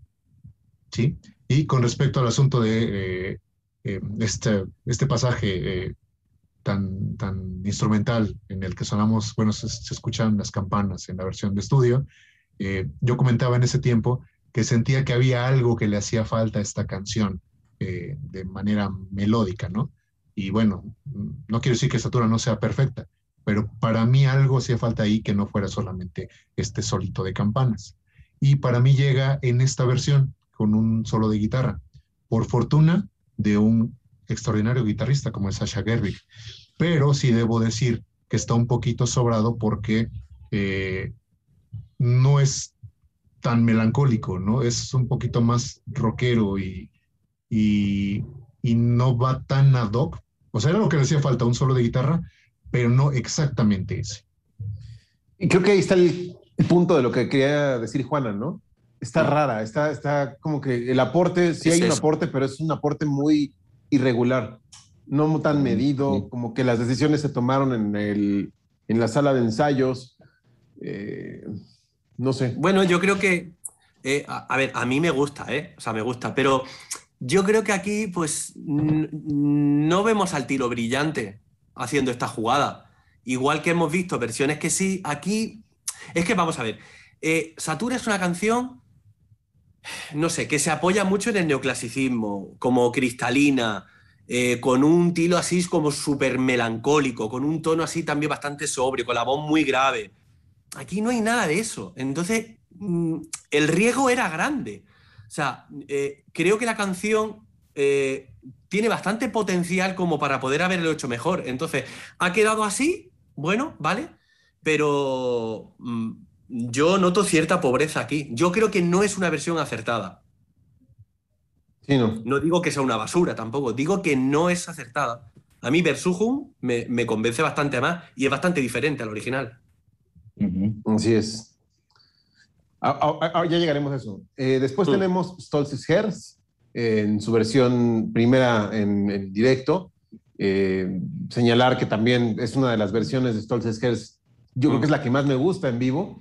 Eh, eh, Sí. Muy bien ejecutada. Tenemos a AC haciendo unos remates eh, prístinos en comparación con lo que se ha hecho después, que no es malo, pero aquí yo veo brillar muchísimo a, a AC. Em, y, y- y digo, está recortada, pero está muy en, en, en tenor del single, de la edición del sencillo, que es una versión editada, pero aquí tiene el coro completo como salió en, en el álbum Chile. Entonces creo que es una mezcla de dos elementos muy acertada. Eh, y, sí, eh, bu- buen tema también de este disco. Eh, Jorge, Igual, ¿no? A mí en, esta, en este live me gusta muchísimo por los elementos que mencionas, ¿no? Creo que la batería, las guitarras suenan muy bien, ¿no? La voz de Tilo, ¿no? Creo que suena bastante bien. Le tengo mucho cariño, yo me gusta mucho el tema y le tengo mucho cariño. Fue el primero, yo conocí a Lacrimosa por Stolz's Herz, no el live, ¿no? Eh, en su versión de estudio, pero eh, en este particularmente a mí me gusta mucho. Creo que también concuerdo contigo eh, de los de las versiones oficiales del live, eh, me quedo con este, ¿no? Igual veo que es muy completo también, no digo, salvo pequeña diferencia en tiempo en la cuestión de, de la- del estudio, pero creo que aquí suena muy bien, ¿no? Me gusta mucho el, el tema de, de- de la alineación, bueno, ¿no? Que, que conjunta la interpretación de, de todos ellos. Y, y algo importante es eso que mencionaba, la voz de Tilo ahí suena muy bien, ¿no? Muy, muy bien, me gusta mucho. ok. Juan, Yo por favor. pienso, pienso exactamente lo mismo, o sea, eh, suscribo cada una de vuestras palabras y solamente quiero poner sobre la mesa porque me gusta el, el- el tono de, de calidez y de humanidad que le da al, eh, a Life en este momento en concreto, esa parte final donde se para la música, hay unas notas finales y luego hay una ovación a Tilo, ¿no? La primera de las dos ovaciones que, que hay, pero es, un, es una pedazo de versión, o sea, es un locurón, en el Sí. mejor sentido. Mm. Sí. Carlos. A mí me encanta cuando una canción te permite eh, tener más de una ovación por, eh, en su duración, ¿no? Y en este caso podríamos decir que son tres. ¿Cuándo? Cuando dice, eh, todavía en el track anterior, dice, este, Herz. Y de repente uf, viene la ovación, ¿no? Ahora entonces, pues esa canción ya tenía un par de añitos, así que era bastante reconocida. Luego, sí, se, se interpreta de modo eh, también muy respetuosa y muy eh, parecida al original. ¿Por qué? Pues porque eh, misma alineación en el estudio que en vivo y eh, porque tenía solamente un año de haber, bueno, dos años de haber salido, ¿no? Entonces creo que estas eh, canciones que venían en Stille tienen cuenta con esa fortuna de que había pasado tan poco el tiempo que por eso se les respeta mucho. La que menos, pues fue obviamente Sis du mich im Dich, ¿no? Pero por asunto de, de duración. Eh, bueno, Stolz's Herz, como ya lo he mencionado otras veces, una también de las canciones más importantes y más hermosas que tiene Lacrimosa. Me da mucho gusto que se haya elegido para, para este, formar parte de este álbum. Y eh, no tengo nada más que agregar, ¿no? O sea, siempre que también este, suena esa canción, funciona y eso seguirá siendo hasta el fin de los tiempos. No, y importante también señalar que cierra en el concierto, no en el disco, en el concierto cierra la el primer set, ¿no? De ahí nos vamos al primer encore pero aquí, eh, digamos, cierra bien, ¿no? Es como, esta es nuestra última canción. Y va, y creo que merecía hacer Stolzes Herz por la importancia que tenía en esa época. Y obviamente aquí en el disco nos recortan pues la parte donde la crimosa está tras bambalinas, sí dejan un poco, pero pues se recorta esos tres minutos donde no está la crimosa y vemos a la gente aclamándolos, ¿no? El siguiente tema, tengo emociones encontradas, porque para mí es uno de mis temas favoritos, que es Farshig el Glanzunstrom. Y en esta versión en vivo hay dos cosas. Eh, no, no es que no me guste, me, me, me, agrada, pero la primera parte del tema siento que no transmite la esencia eh, cálida que hay en Inferno. Aquí sí lo veo a una distancia lejana, pero la segunda parte, cuando vuelve a repetir toda la canción ya en tema rock, uff, que, que, es de lo mejor en vivo que, que he visto de Lacrimosa. Entonces, ah, es como un coitus interruptus y no. Em, obviamente no puedes meter guitarras acústicas ahí. Bueno, sí puedes, pero a lo mejor a Lacrimosa no le funciona estar ahí cambiando las guitarras y tener una primera parte muy eh, de ensoñación, muy de, de, como dice Juana, ¿no? Tema de alcoba. Y de repente cambiar a esta parte con la batería de ahí sí, vámonos a toda velocidad, ¿no? Entonces, agradezco enormemente que exista una versión en vivo. Dicho sea de paso, nunca me ha tocado ver, presenciarla, es una lástima. Eh, pero bueno, eso es lo que a mí me provoca, no sé ustedes, Jorge.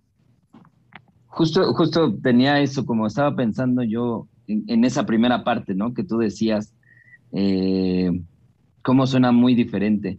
Digo, al final de cuentas, eh, no sé, creo que, eh, esta versión en, el live a mí me gusta, ¿no? sí, sí tengo como esa diferencia igual que tú, ¿no? la primera parte o, la introducción sí me, choca un poquito a mí, pero me gusta mucho, digo, al final de cuentas, no, no, existe, a mí tampoco me ha tocado verla en vivo, ¿no? Y ahí, digo, me gusta, me gusta bastante. Ok. Juana. Yo la disfruto muchísimo, pero creo que lo has explicado muy bien y yo también lo comparto. Así que no voy a, no voy a añadir mucho más. O sea, eh, eh, también me da pena porque es como... En cierto modo me parece brillante la versión. Pero sí que le falta ese puntito que, sí, sí, lo has mm. explicado bastante bien. Y, es, una pena porque es una canción como muy de contraste, como muy, muy lacrimosa, pero sí, tiene ese problema. Mm. Exacto. Carlos. Eh, sí, creo que esto que comentan eh, se debe a esta falta de recursos, ¿no? O sea, tener bien microfoneada una guitarra acústica pareciera un una limitante en ese contexto. Bueno, en este caso eran dos, ¿no? Eh, y sí, entiendo perfectamente las palabras que, acaban de comentar, pero me resulta como con otras canciones. Esta canción de verdad es un poema, un poema y, híjole, de lo mejor que tiene la cremosa, de mis favoritos, por supuesto. Y para cuando termino la canción, yo no pienso que le falta absolutamente nada, ¿no? O sea, quedó devastado cuando, cuando terminó, es, es este, muy de, eh, de clímax, ¿no? Este, este tipo de canción. sí, sí. Realmente ya ni, ni, te acuerdas de qué reclamar cuando, cuando termina, porque la verdad está tocada con aún mayor, todavía con mayor virtuosismo que como estuvo en estudio, al menos por parte de, del baterista, que obviamente es el que más este, resalta en una canción así. Y lo que hace Tilo vocalmente, híjole, ahí sí también me, me, dejó, me dejó con la boca abierta. Es uno de los mejores temas que existe para mí grabado en vivo por Lacrimosa. Si no existiera Shackle en el disco 1, te juro que este sería mi favorito. Y, sí, respetando lo que comentaron ustedes, ¿no? Porque sí, mm, esa parte, esa primer parte o esa primer mitad de la versión en estudio es magnífica, es una canción de verdad muy, pero muy perfecta. Entonces, esto que se le añadió, que no fue tampoco demasiado, nada más fue transportarlo de guitarra acústica a eléctrica, y bueno, ese cambio puede eh, ser abismal para algunas personas, como veo, eh, pues fue todo lo que, lo, que la, mayor modificación que sufrió la canción. Sí. Entonces, yo no tengo mayor eh, problema con eso y por eso te los repito, si no estuviera Shackle, esta sería mi canción favorita de todo. Pero es verdad lo que dices, Carlos. esta versión tiene la capacidad de que conforme va avanzando, luego como que nos da un poco igual, como que lo olvidamos. Sí. Sí. Es como, lo recordamos luego, después, cuando nos ponemos fríos, cuando nos ponemos sesudos, ¿no? Y como muy racionales, muy... Pero cuando lo estamos escuchando no, no afecta tanto. Sobre todo cuando va cogiendo como ritmo. Qué delicia, qué delicia. Sí, es más, ya quiero acabar el programa así. eh, Adiós, voy a escuchar mi Escucharla. Va a escucharla. Pues yo, voy a hacer lo Así- mismo. así te deja precisamente. Vamos al siguiente tema. Como esta. que es Fea Suhung, que contrario a lo que dice Carlos, yo siento una versión apoteósica de, de Fer Suhung. Me encanta la velocidad, los elementos que le agregaron, el, el juego que hace Tilo eh, eh, en- con, los, con los músicos en la parte final. Me hace, y muy, muy bien elegida para esta parte, para esta altura del concierto. ¿no? Uno podría pensar, ya se olvidó de Satura, nada más tocaron un tema, pero aquí regresa con un tema justo eh, al punto ideal, ¿no? Muy dinámico, muy movido, muy, no sé, me, me- me flipa, como vieron en España, que, y aparte que lo toquen aquí, ¿no? Eh, Jorge, por favor. Igual, me gusta muchísimo esta reversión que se hace. Eh, eh, no sé, es una canción que tampoco me ha tocado verla en vivo, me parece, si no mal recuerdo. Nunca me ha tocado verla en vivo. Este, ¿no? Eh, digo, aquí suena muy bien, me gusta muchísimo. De hecho, es una canción que me gusta mucho, mucho, mucho. Y estos elementos nuevos añadidos me, me gustan. Es que sobre todo esta canción, bueno, creo que creo que suena repetitivo con el tema de, de la potencia o, o- o el tema de voz que tenía Itilo en, en, en esa época, ¿no? En la cuestión en vivo, pero creo que son elementos que añaden muchísimo a la canción y a mí sí me gusta. De hecho, esta versión es, es muy buena, es magnífica. a mí me sí, sí. fascina, a mí me fascina. Es, para mí es otro ejemplo de, de nueva sonoridad y de creatividad. Insisto, venga la creatividad de donde venga, que eh, de Tilo, por supuesto, pero muy probable que también del resto de los músicos. Pero además lo que tenemos aquí es como eh, un Versuchung eh, que nos suena un poco antiguo. O sea, tiene como un, como un espíritu que casi que me imagino a Tilo en sus primeros conciertos, cuando ya existía este tema, por supuesto, y Satura, tocándolo en algún local ahí como cerrado, así como, Para 20 como, personas. como pequeño, pa- Sí, sí. como con muy poco aforo. No sé, eh, me parece súper auténtica. Y luego, eh, sin sacrificar el dramatismo que tiene la canción, porque la interpretación de Tilo es, vamos, impresionante. Impresionante. Carlos, por favor. Bueno, pues sí, lamento ser el que eh, discrepe con todo esto, pero eh, mis fundamentos son estos. Esta fue la primera canción que escuché en mi vida de Lacrimosa. Bueno, la, la versión original, obviamente, me refiero a ella. Mm. Eh, y cuando escuché esa canción, obviamente me, me remitió a una atmósfera, a, un- a una oscuridad, a una, a una niebla que yo jamás había escuchado en mi vida, ¿no? Entonces, respeto mucho por eso, eso, eh, el tema original. Eh, era evidente que para este tema número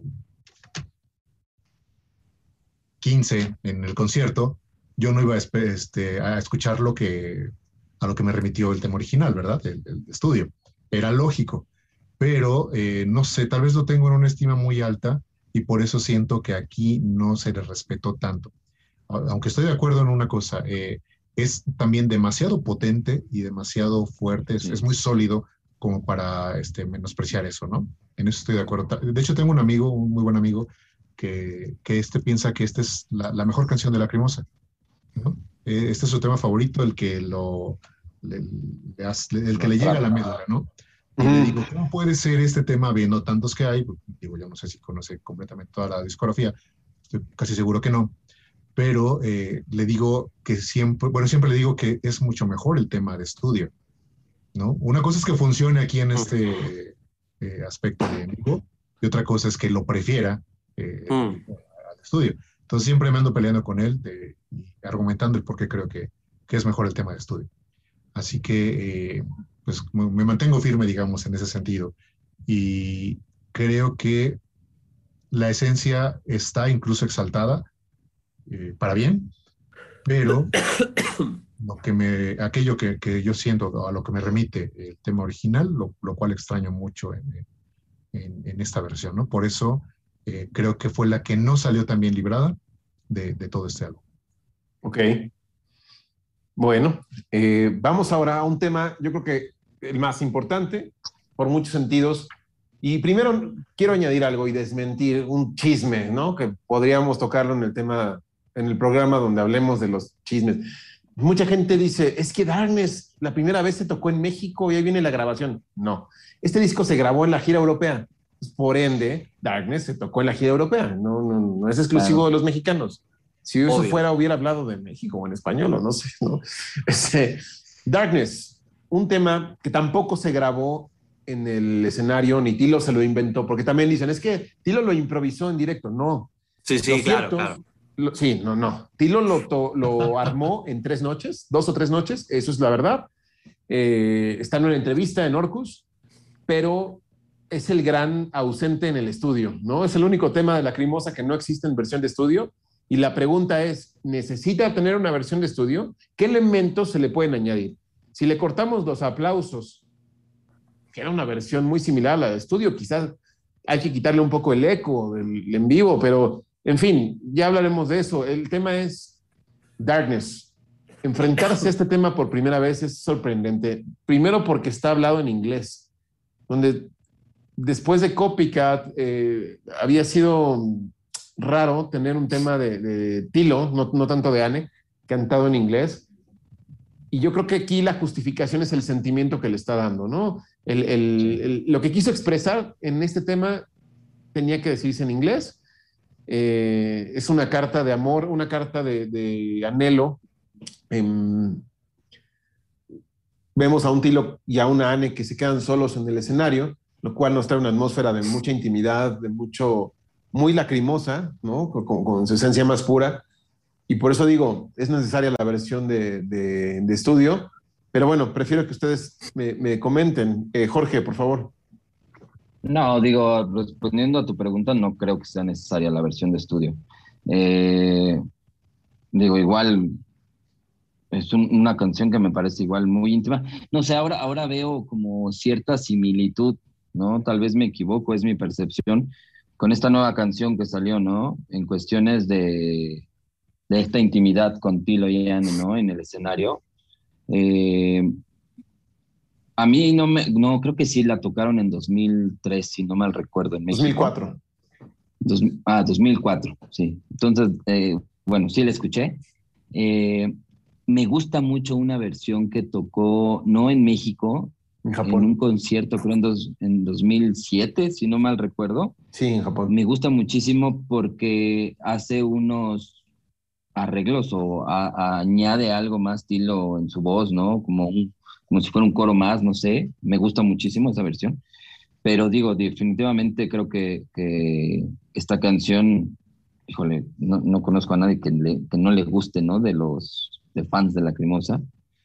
Eh, no sé, a mí, a mí sí me gusta mucho. Es, es muy buena, la letra es muy buena, ¿no? Eh, igual no creo que sea necesario tener la versión de estudio, ¿no? Y sí, digo, a, a lo que tú decías, mucha gente cree que es, fue tocada en México, ¿no? Creo que eso se grabó en el 97 y México la primera vez vino en el 98, ¿no? Si no Así me es. recuerdo. Entonces, pues no hay manera, ¿no? De que sea una versión aquí en México. Sí, Eh, además vino promocionando este disco, ¿no? O sea, no tiene ningún sentido. Claro, totalmente, ¿no? Lo cual digo, no sé si sea un tema de arreglos eh, del disco, pero la, la gente suena muy eufórica.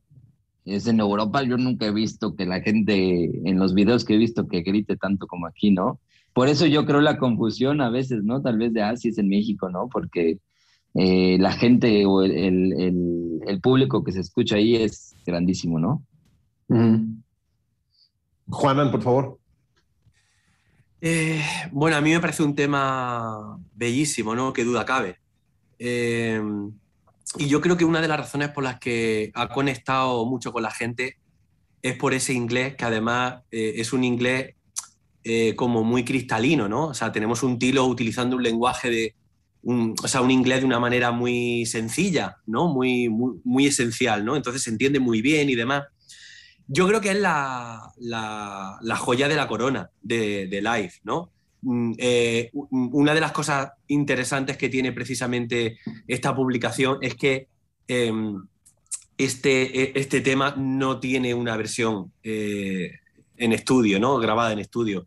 Tu pregunta, ¿es necesario? Pues no sé, igual, igual necesario no es, pero yo sí que me he tirado muchos años deseando que, que hubiera una, una versión eh, de estudio.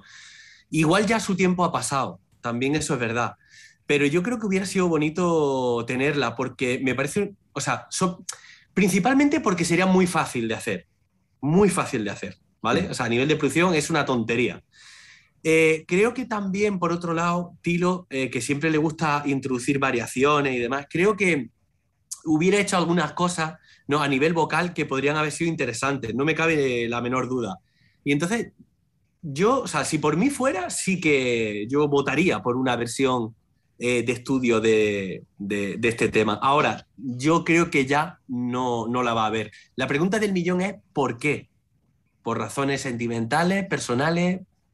¿Por qué razón? Es bastante extraño porque esto es una anomalía dentro de la crimosa. Inclusive él ha declarado que ya no la toca porque no, eh, por el miedo a lo que le pueda provocar en el escenario.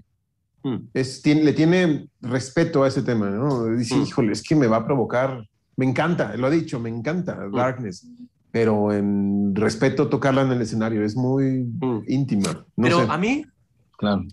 Pero volvemos a lo de siempre. Vamos a ver. Una de la, uno de los pilares sobre los que se sustenta la crimosa es eh, precisamente este tipo de temas. Eh, temas intimistas, de recogimiento. Mm, o sea, no todo es bailar en los conciertos. Esto es algo Claro. que a mí me cabrea. Me enfada. A veces parece que los fans de la crimosa van a bailar. Pues vete a la discoteca y baila reggaetón o baila lo que te dé la gana.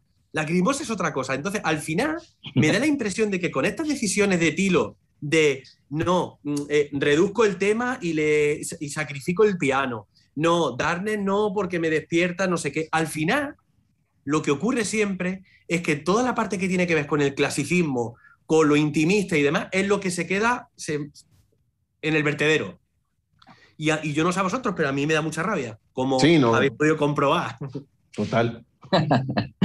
Carlos, hecho, tú llevamos, estás en la oscuridad, cuéntanos. de hecho, llevamos 40 eh, episodios hablando de, de cuánta rabia nos da ese tipo de, de cosas, ¿no? Eh, bueno, Darkness, híjole. Darkness es el gran tesoro de, esta, de, este, de este álbum, ¿no? O sea, y uno de los grandes tesoros de la discografía de la Crimosa.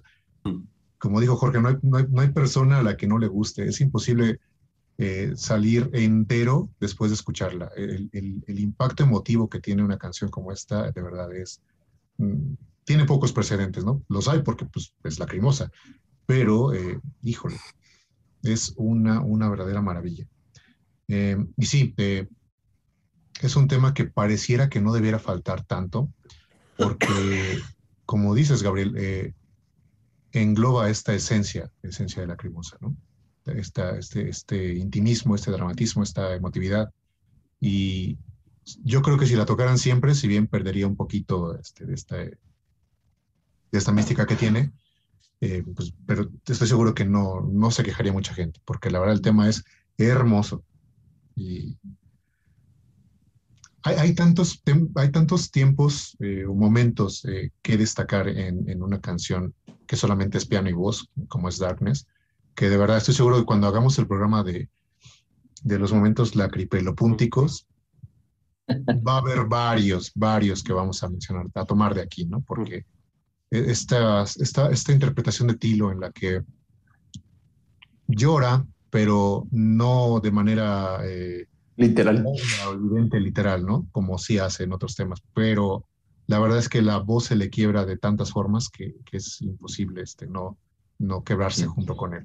Así que Llora al modo, llora al modo griego, es decir, o sea, eh, no como una bestia, sino como una persona templada. O sea, este, eh, este tema va a salir también cuando hagamos por fin también eh, el- ese episodio que queremos dedicar a los registros vocales, ¿no? Sí, claro. De Tilo y de Anne, o sea, no, no puede faltar. De hecho, aquí hace cosas con la voz, y lo, lo puedo decir, eh, ya quiero decir, que nos remite al disco de Alicia, de Christian Doss, por ejemplo, ¿no? O sea, pequeños detallitos son, o sea, que, que por cierto me hace pensar eh, cuándo compuso esta canción. Yo no lo sé, ¿lo sabéis vosotros?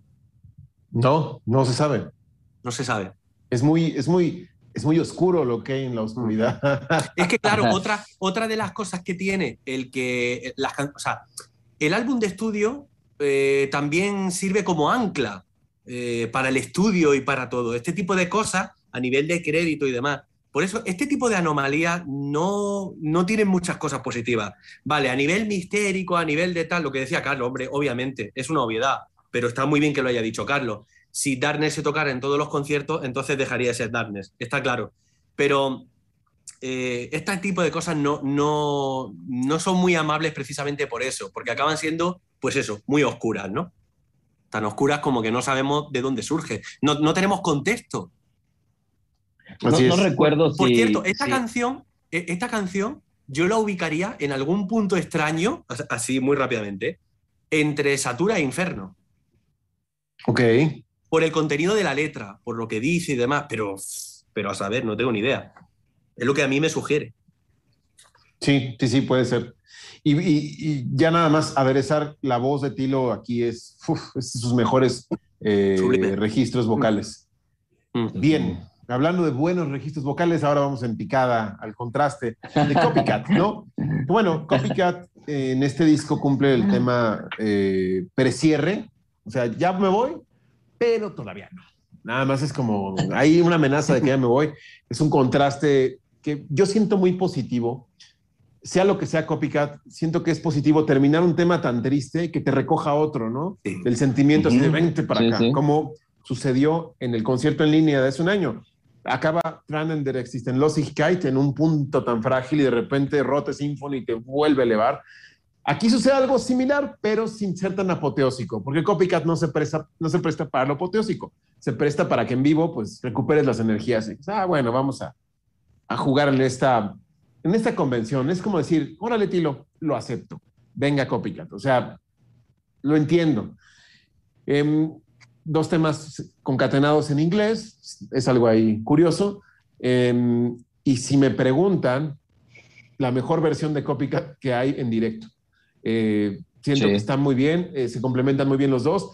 Y lo Mm. que más, para mí, yo no, no creí nunca decirlo, que hubiera un momento pelipúntico en Copycat, en esta versión lo hay, y es el final. El die, que grita al final antes de dar Mm. la patada. Mola mucho, Sí, ¿eh? sí. mola mucho. Uf, mola mucho. Em, así que vámonos, Jorge. Igual, ¿no? Creo que eh, concuerdo muchísimo contigo. Es la mejor versión de Copycat eh, que, tenemos en vivo. Eh, Híjole, yo creo que sé que aquí a, a los tres, no sé, no les gusta tanto. Ahora no tanto, pero hace mucho me gustaba mucho Copycat. La verdad es que era uno de los temas que más me gustaba. Digo, después de tiempo ya, ya no, ya no está dentro de mi top. Pero bueno, hablando de esta versión, muy bien también. Creo que igual, no sé, hablando de, de cómo se interpreta y cómo se canta, es muy bien. Digo, no, no tengo mucho que decir porque también ya no es de, de los temas que, que se hable mucho, ¿no? Pero, o bueno, sí se habla mucho, pero en otro, en otro contexto, ¿no? este, pero bueno, creo que, creo que sería todo, ¿no? No, no quiero meterle mucho a esto. Yo, como, Ok. como he dicho muchas veces, el único problema, el único problema que tengo yo con, con Copycat es un tema de contexto respecto a Inferno eh, y una falta de organicidad mm, eh, por parte de Tilo en el sentido de que jo, me parece, bueno, en fin, lo que ya hemos hablado muchas veces. Eh, completamente de acuerdo con vosotros, o sea, esta es la mejor versión que existe de, eh, de Copycat en directo, o sea, muy disfrutable, ¿eh? está muy bien.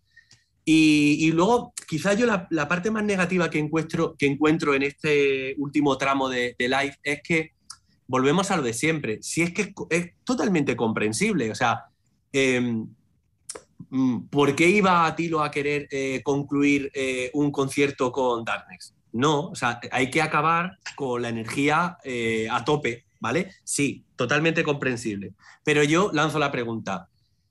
¿Y si una sola vez, por lo menos una sola vez, no se hacen las cosas de la misma manera? ¡Una! ¡Una! Es que sí se ha hecho. acaba- ¿Y ¿Cuándo? Sí, sí, en la sí gira hay, de ¿no? Sensuct. Acabó Bueno, con vale. Aus. Pues Y- y dos. eso fue, eso fue. Bueno, pero Ya lo hablaremos. Bueno, ya lo hablaremos. Bueno, pero Aus. mm, eh, vale, o sea, Sí, pero es que es un tema que está un poco como a caballo entre muchas cosas. Pero lo que voy es que eh, yo creo que cual- cualquier persona sensata con cuatro de frente te diría, no se puede acabar un concierto con dejando, no sé, un pozo, un sabor, no un poco amargo, agridulce. No, eh, eh, igual que hay que empezar eh, top, ¿no? A nivel de energía, igual se tiene que acabar. Pero yo, de la misma manera que digo, que, a mí me encantaría asistir a un concierto de Lacrimosa donde todo el mundo estuviera sentado en una butaca, donde no, no bailara ni el tato, y el tipo de canciones que hubiera en ese concierto fueran las canciones que todo el mundo sabe que a mí me gustaría ver en un directo. Las intimistas, la- las que tienen mayor instrumentación clásica, etcétera. Porque, joder, es que, o sea, yo entiendo, o sea, entiendo los temores de Tilo, pero yo creo que también está bien salirse un poco, insisto, o sea, el problema de Tilo, si es que tiene algún problema, eh, es lo conservador que puede llegar a ser. Y entonces, esta estrategia de Copycat y Alex Luge es algo que hemos visto mil veces. Sí. Pero bueno, Carlos. ya me he desahogado, chicos.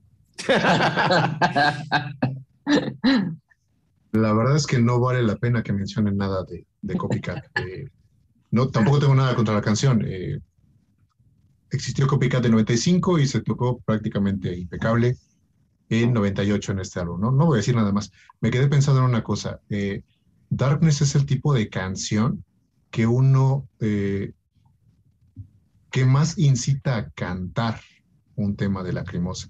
Y es algo que olvidé decir, por eso, por eso me quedé pensando en ella, así como que, sí, copycat, lo que sea. Pero realmente estoy seguro que cada uno de ustedes ha cantado Darkness en su espacio, en su ducha, en su concierto, etc. Al igual que mucha, pero muchísima gente de quienes nos están viendo ahorita. ¿Sí? Así que hombre, mujer, me, me da igual. lo- ser, ser no binario, no importa. Todo el mundo quiere cantar Darkness. Gente No que se, metamos- se identifica no con un cacahuate. berenjenales. Sí, o sea, Jonathan, yo sé que nos estás no escuchando. binario. Tú también, tú también has cantado Darkness. O sea, Sí. Y sabes, es, es- es grandísima por- y no quiero dejar de decirlo. Por eso. Mira, ahorita se me vino a la mente algo que a lo mejor no tiene que ver, pero sí. Mencioné que Lacrimosa no era una banda de, en directo, o sea, Tilo lo dice y lo compara con Bon Jovi. Ahora recuerdo una vez que fui por, por mi novia a un concierto de Bon Jovi, terminaron con un tema que es clásico, ¿no? Que es Living on a Prayer, que es como el, no quiero decir el copycat, pero pues es un tema, eh, porque hay que guardar ciertas distancias. Eh, es un tema apoteósico de Bon Jovi, ¿no? Y estaba, yo estaba fuera del recinto escuchando de lejos eso, la gente empezó a salir y de repente se regresaron. ¿Por qué? Porque cantó Always, una balada, a capela. Entonces dije, ahorita que mencionan esto, ¿podría Tilo cantar Darkness al final? Sin ningún problema, hacer la última canción, como dejar un sentimiento ahí de, nostalgia, un sentimiento agradable, cálido. Si, ay, bueno, me voy del concierto, pero me voy con ese sentimiento de, ah, qué bonito, ¿no? Se echó Darkness a capela o, o, o con el piano, no importa. Pero bueno, sí, creo que después de un tema poderoso, se puede cerrar con un tema tranquilo, ¿no? Digo, me, Voy a me vino mucho a la mente. voy a introducir algo que no voy a explicar por falta de tiempo. Vamos a ver. Eh, todo público es una construcción de un artista, ¿vale? O sea, eh, eh, eh, en, en nuestro caso, que nadie piense que somos seres libres, que estamos, no sé, muy lejos de las ataduras de lacrimosa y de tiro. No, no, no, no, no, no. Nosotros estamos totalmente condicionados y nosotros somos una construcción de un individuo que se llama Tilo Wolf y de Anne Nurbin, ¿vale? Primero de Tilo hasta que llegó Anne. Somos una construcción eh, más perfecta, menos imperfecta, con unos matices, con otros, ¿vale? Con unas diferencias entre nosotros también. Somos una construcción. Cada artista construye a su propio público. Pero si tú tienes acostumbrado a tu público a que siempre tienes que tocar por narices el dichoso copycat, ¿no? ¿Por qué? Porque lo tocas muy bien, porque a la gente le gusta. No me sirve. Claro que copycat siempre eh, funciona muy bien en directo, porque lo han tocado muchas veces y pasa como con Sacal, ¿vale? Pero el hecho de que funcione, el hecho de que a la gente le guste, no, no debería ser. Es que, insisto, es que si no, va a haber cada vez, y además estamos hablando de una banda muy trabajadora, ¿vale? Y muy longeva, cada vez va a haber más, o sea, un mayor número de temas que no vamos a ver en la vida en directo. porque la gente aplaude tanto copycat, sacal, etcétera, etcétera. Pues no, no pasa nada si vas a un concierto y no hay sacal, por mucho que nos guste. No pasa nada, el, el mundo continúa. Wow. Ya me he desahogado, segunda parte. Aquí viene el último tema. Tenemos aquí un tema que si usted hubiera estado en ese concierto hubiera dicho, algo falta aquí, ¿no? Y sí, es Alice Luger en una versión muy decente en directo y también creo que es la mejor versión en directo que hay. No, Sí. después del versión en, creo que ya no, no es la mejor versión en directo. Me gusta más acústica un blog. Se me hace Wow. apoteósica. Pero bueno, también hay que guardar el- las distancias en los contextos, ¿no? Es, es- es otro tipo de presentación, otro tipo de recital. Pero si nos vamos al típico concierto de rock, creo que esta es la mejor versión de Eh, Alex Luger. sí. Sobre todo el solo de guitarra. Uf, esta versión, este solo, creo que es el mejor solo del maldito álbum, el de Alex Luger. Eh, y buen cierre. Y quiero nada más para cerrar mi, mi punto, ya después mi siguiente intervención será la despedida. Eh, el concierto de, la, de, la, de Side Rise tiene dos eh, similitudes con este disco. Y yo creo que si vas a hacer una gira que se llama Viaje en el Tiempo, no nada más se trata de poner canciones, sino también de conservar ciertas estructuras. ¿Qué estructuras tiene la gira de Side Rise? Que inicia con Ich bin der Bene de Comet, no sigue con Fermagnis del evidentemente, porque creció el setlist, pero pone algo similar que es Lichtgestalt. No sigue con Dynamite, lo mismo, pero pone Nachtensturm, que es un tema balada lenta, ¿no? Ujú. Y, y- y tiene ahí como que esa estructura. Y al final es lo mismo, tiene Copycat y tiene Alex Luger. Entonces era un detalle que quería mencionar, por si alguien lo pasó desapercibido, eh, que dice Juanan, la mezcla Copycat Alex Luger se ha visto muchas veces. No, se ha visto en la gira de, de la- y en la gira de Side Rising. Ninguna otra ocasión. Alex Bueno. Luger ya lo quitaron del final y lo mandaron a, digamos, Bueno. mitades. un matiz, no me refería literalmente, sino, sino a esa como intencionalidad de acabar con una energía, ¿no? En- Ah. eh, Ya. con una cierta potencia, apoyándose en temas de ese tipo, de esa Que si no es catadura, Copycat y Alex Luger, es Copycat y Lich Gestalt, Claro, o es Copycat exacto. y Stolz Herz, ¿no? digamos. Exacto. Ya, exacto, sí. me refería. Ok. Bien, Jorge. Perfecto, pues creo que igual está súper, súper bien el tema aquí, ¿no? Las guitarras también creo que suenan bien. Me gusta mucho también, creo que fue ideal para que cerraran el disco, ¿no? En vez de copycat. creo que fue muy ideal este, este tema, totalmente. Eh, digo, es un- clásico, es un hit de Lacrimosa, ¿no? Este, este tema. Igual a mí, yo, yo, yo también me voy, me gusta muchísimo. Ok. Pues yo, yo pienso como vosotros, así que tampoco voy a añadir nada más. Es una versión tremenda en directo y, y bueno, o sea, eh, otro tema que, que la Crimosa domina, domina muy bien en el escenario, ¿no? Lógicamente. Sí, sí, sí. Claro. Carlos. Es que me quedé pensando otra vez en Darkness. Eh, yo creo que si, si uno, Está- estás este, atrapado. tal vez tiene que ver con el mood de ahorita, ¿no? Ya estamos en, en otoño. Eh, Si, si uno es nuevo escucha en Lacrimosa y quiere también tener una buena experiencia con este álbum, creo que podría bien eh, escuchar Versuchung y después Darkness y retirarlo y ya no seguir escuchando. Creo que sería una buena experiencia y eh, no sé si Juan la respalda un poquito, porque obviamente terminar con Darkness es para un, un estado anímico obviamente un poquito más mm, diferente a lo que nos tiene acostumbrado estilo, ¿no? Eh, eh, en, en directo. Así que no es una mala idea. Hagan e- ese ejercicio. Eh, bueno, Alex Lugue, obviamente es un, es un clásico, es una canción que también no debería faltar tanto y por eso no, falta tanto. Eh, la veo muy bien ubicada aquí también. Eh, obviamente ya para entonces conocimos bien a la calidad de músicos que tenía este Tilo en esta, en esta alineación, ¿no? En este álbum. Y se dieron rienda suelta con el solo, como bien dicen. O sea, una chulada, de verdad. Eh, ay, rápido, sobre Copycat, creo que es la mejor versión eh, de todos los tiempos porque es AC el que está en los controles, en la batería. Lo siento, Julian, lo siento, Mane, pero este, el mejor baterista estuvo en 1998 en vivo. Nada más que decir. Una, Sí. una cosa, eh, eh, indignación parte 3, por mi parte, ahora que has dicho lo de Darkness. Eh, ¿Qué pasa? Que somos muy valientes para vestir de negro, maquillarnos, eh, ir a la última, a ver películas de Tim Burton, ¿no? Súper oscuro, ¿no? Uy, qué, oscuro Tim Burton, ¿no?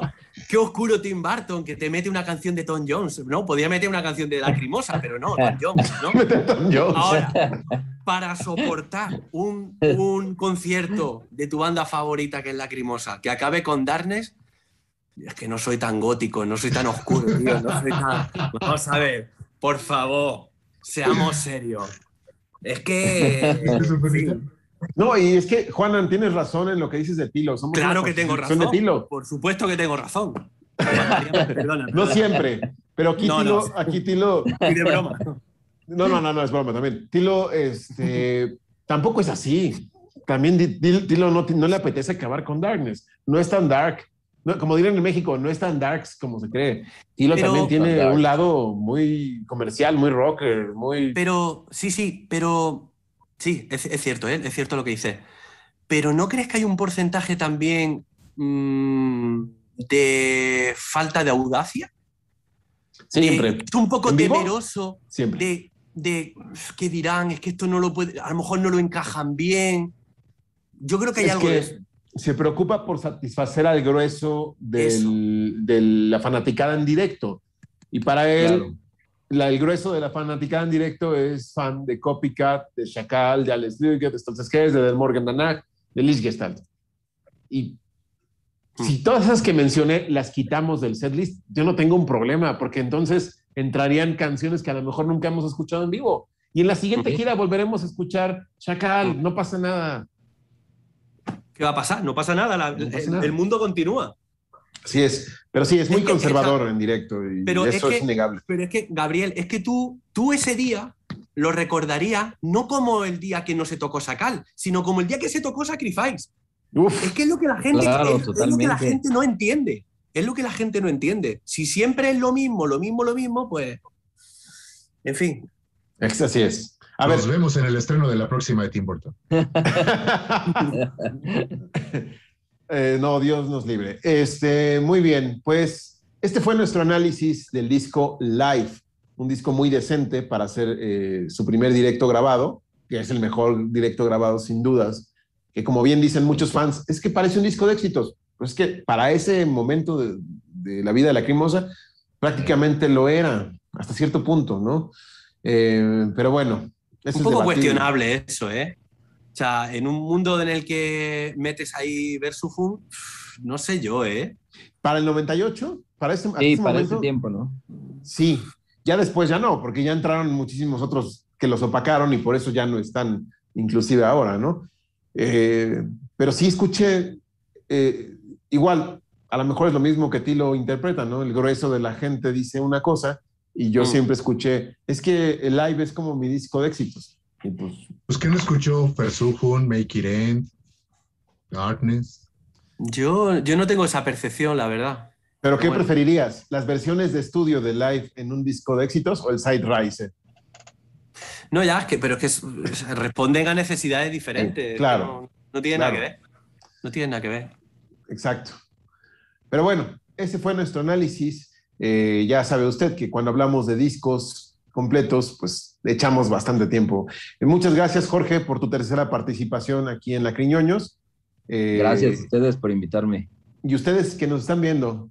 eh, ah, bueno, perdón, Jorge. Nos vemos en el de estilos de Tilo, ¿no? El estilo de Tilo, ¿no? Algo así. Seguro. Este, los tilo, los tilo estilos. Em, Los estilos, estilos. Así es. No deje de suscribirse eh, en este canal. Necesitamos que se suscriba, por favor, que nos dé like. Los likes son importantes. Sus comentarios, eh, la campanita para que no se pierdan los estrenos e interactúe con nosotros, porque ahí estamos nosotros esperando que usted se conecte y decirle, hola, ¿cómo estás? Saludos hasta Colombia, saludos hasta Argentina, saludos hasta Chile, hasta España, hasta todo México. Entonces, nosotros encantados de verlo. Síganos en el grupo Lacriñoños por el Mundo, en el mundo, perdón, eh, donde va a encontrar memes, va a encontrar ahí el nuevo meme de Carlos diciendo, pero regresando a Darkness, ya, ya se lo digo yo, esa va a ser la nueva tendencia en memes. Este, sí, ya estamos Bueno, hablando mien- de, de Mientras no regrese a Copycat como otros que viven en Copycat, Sí, pero ya son menos, nada más Mario. ya. Saludos a Mario. Este, en fin, eso sería todo por el día de hoy. Muchísimas gracias, Carlos, Juana, Jorge, Jonathan, eh, que espero que esté despierto, Jonathan, a estas alturas del video, eh, porque es la primera vez que se enfrenta a un video tan largo. Entonces, bueno, nos vemos en un próximo episodio. Hasta la próxima. Chao.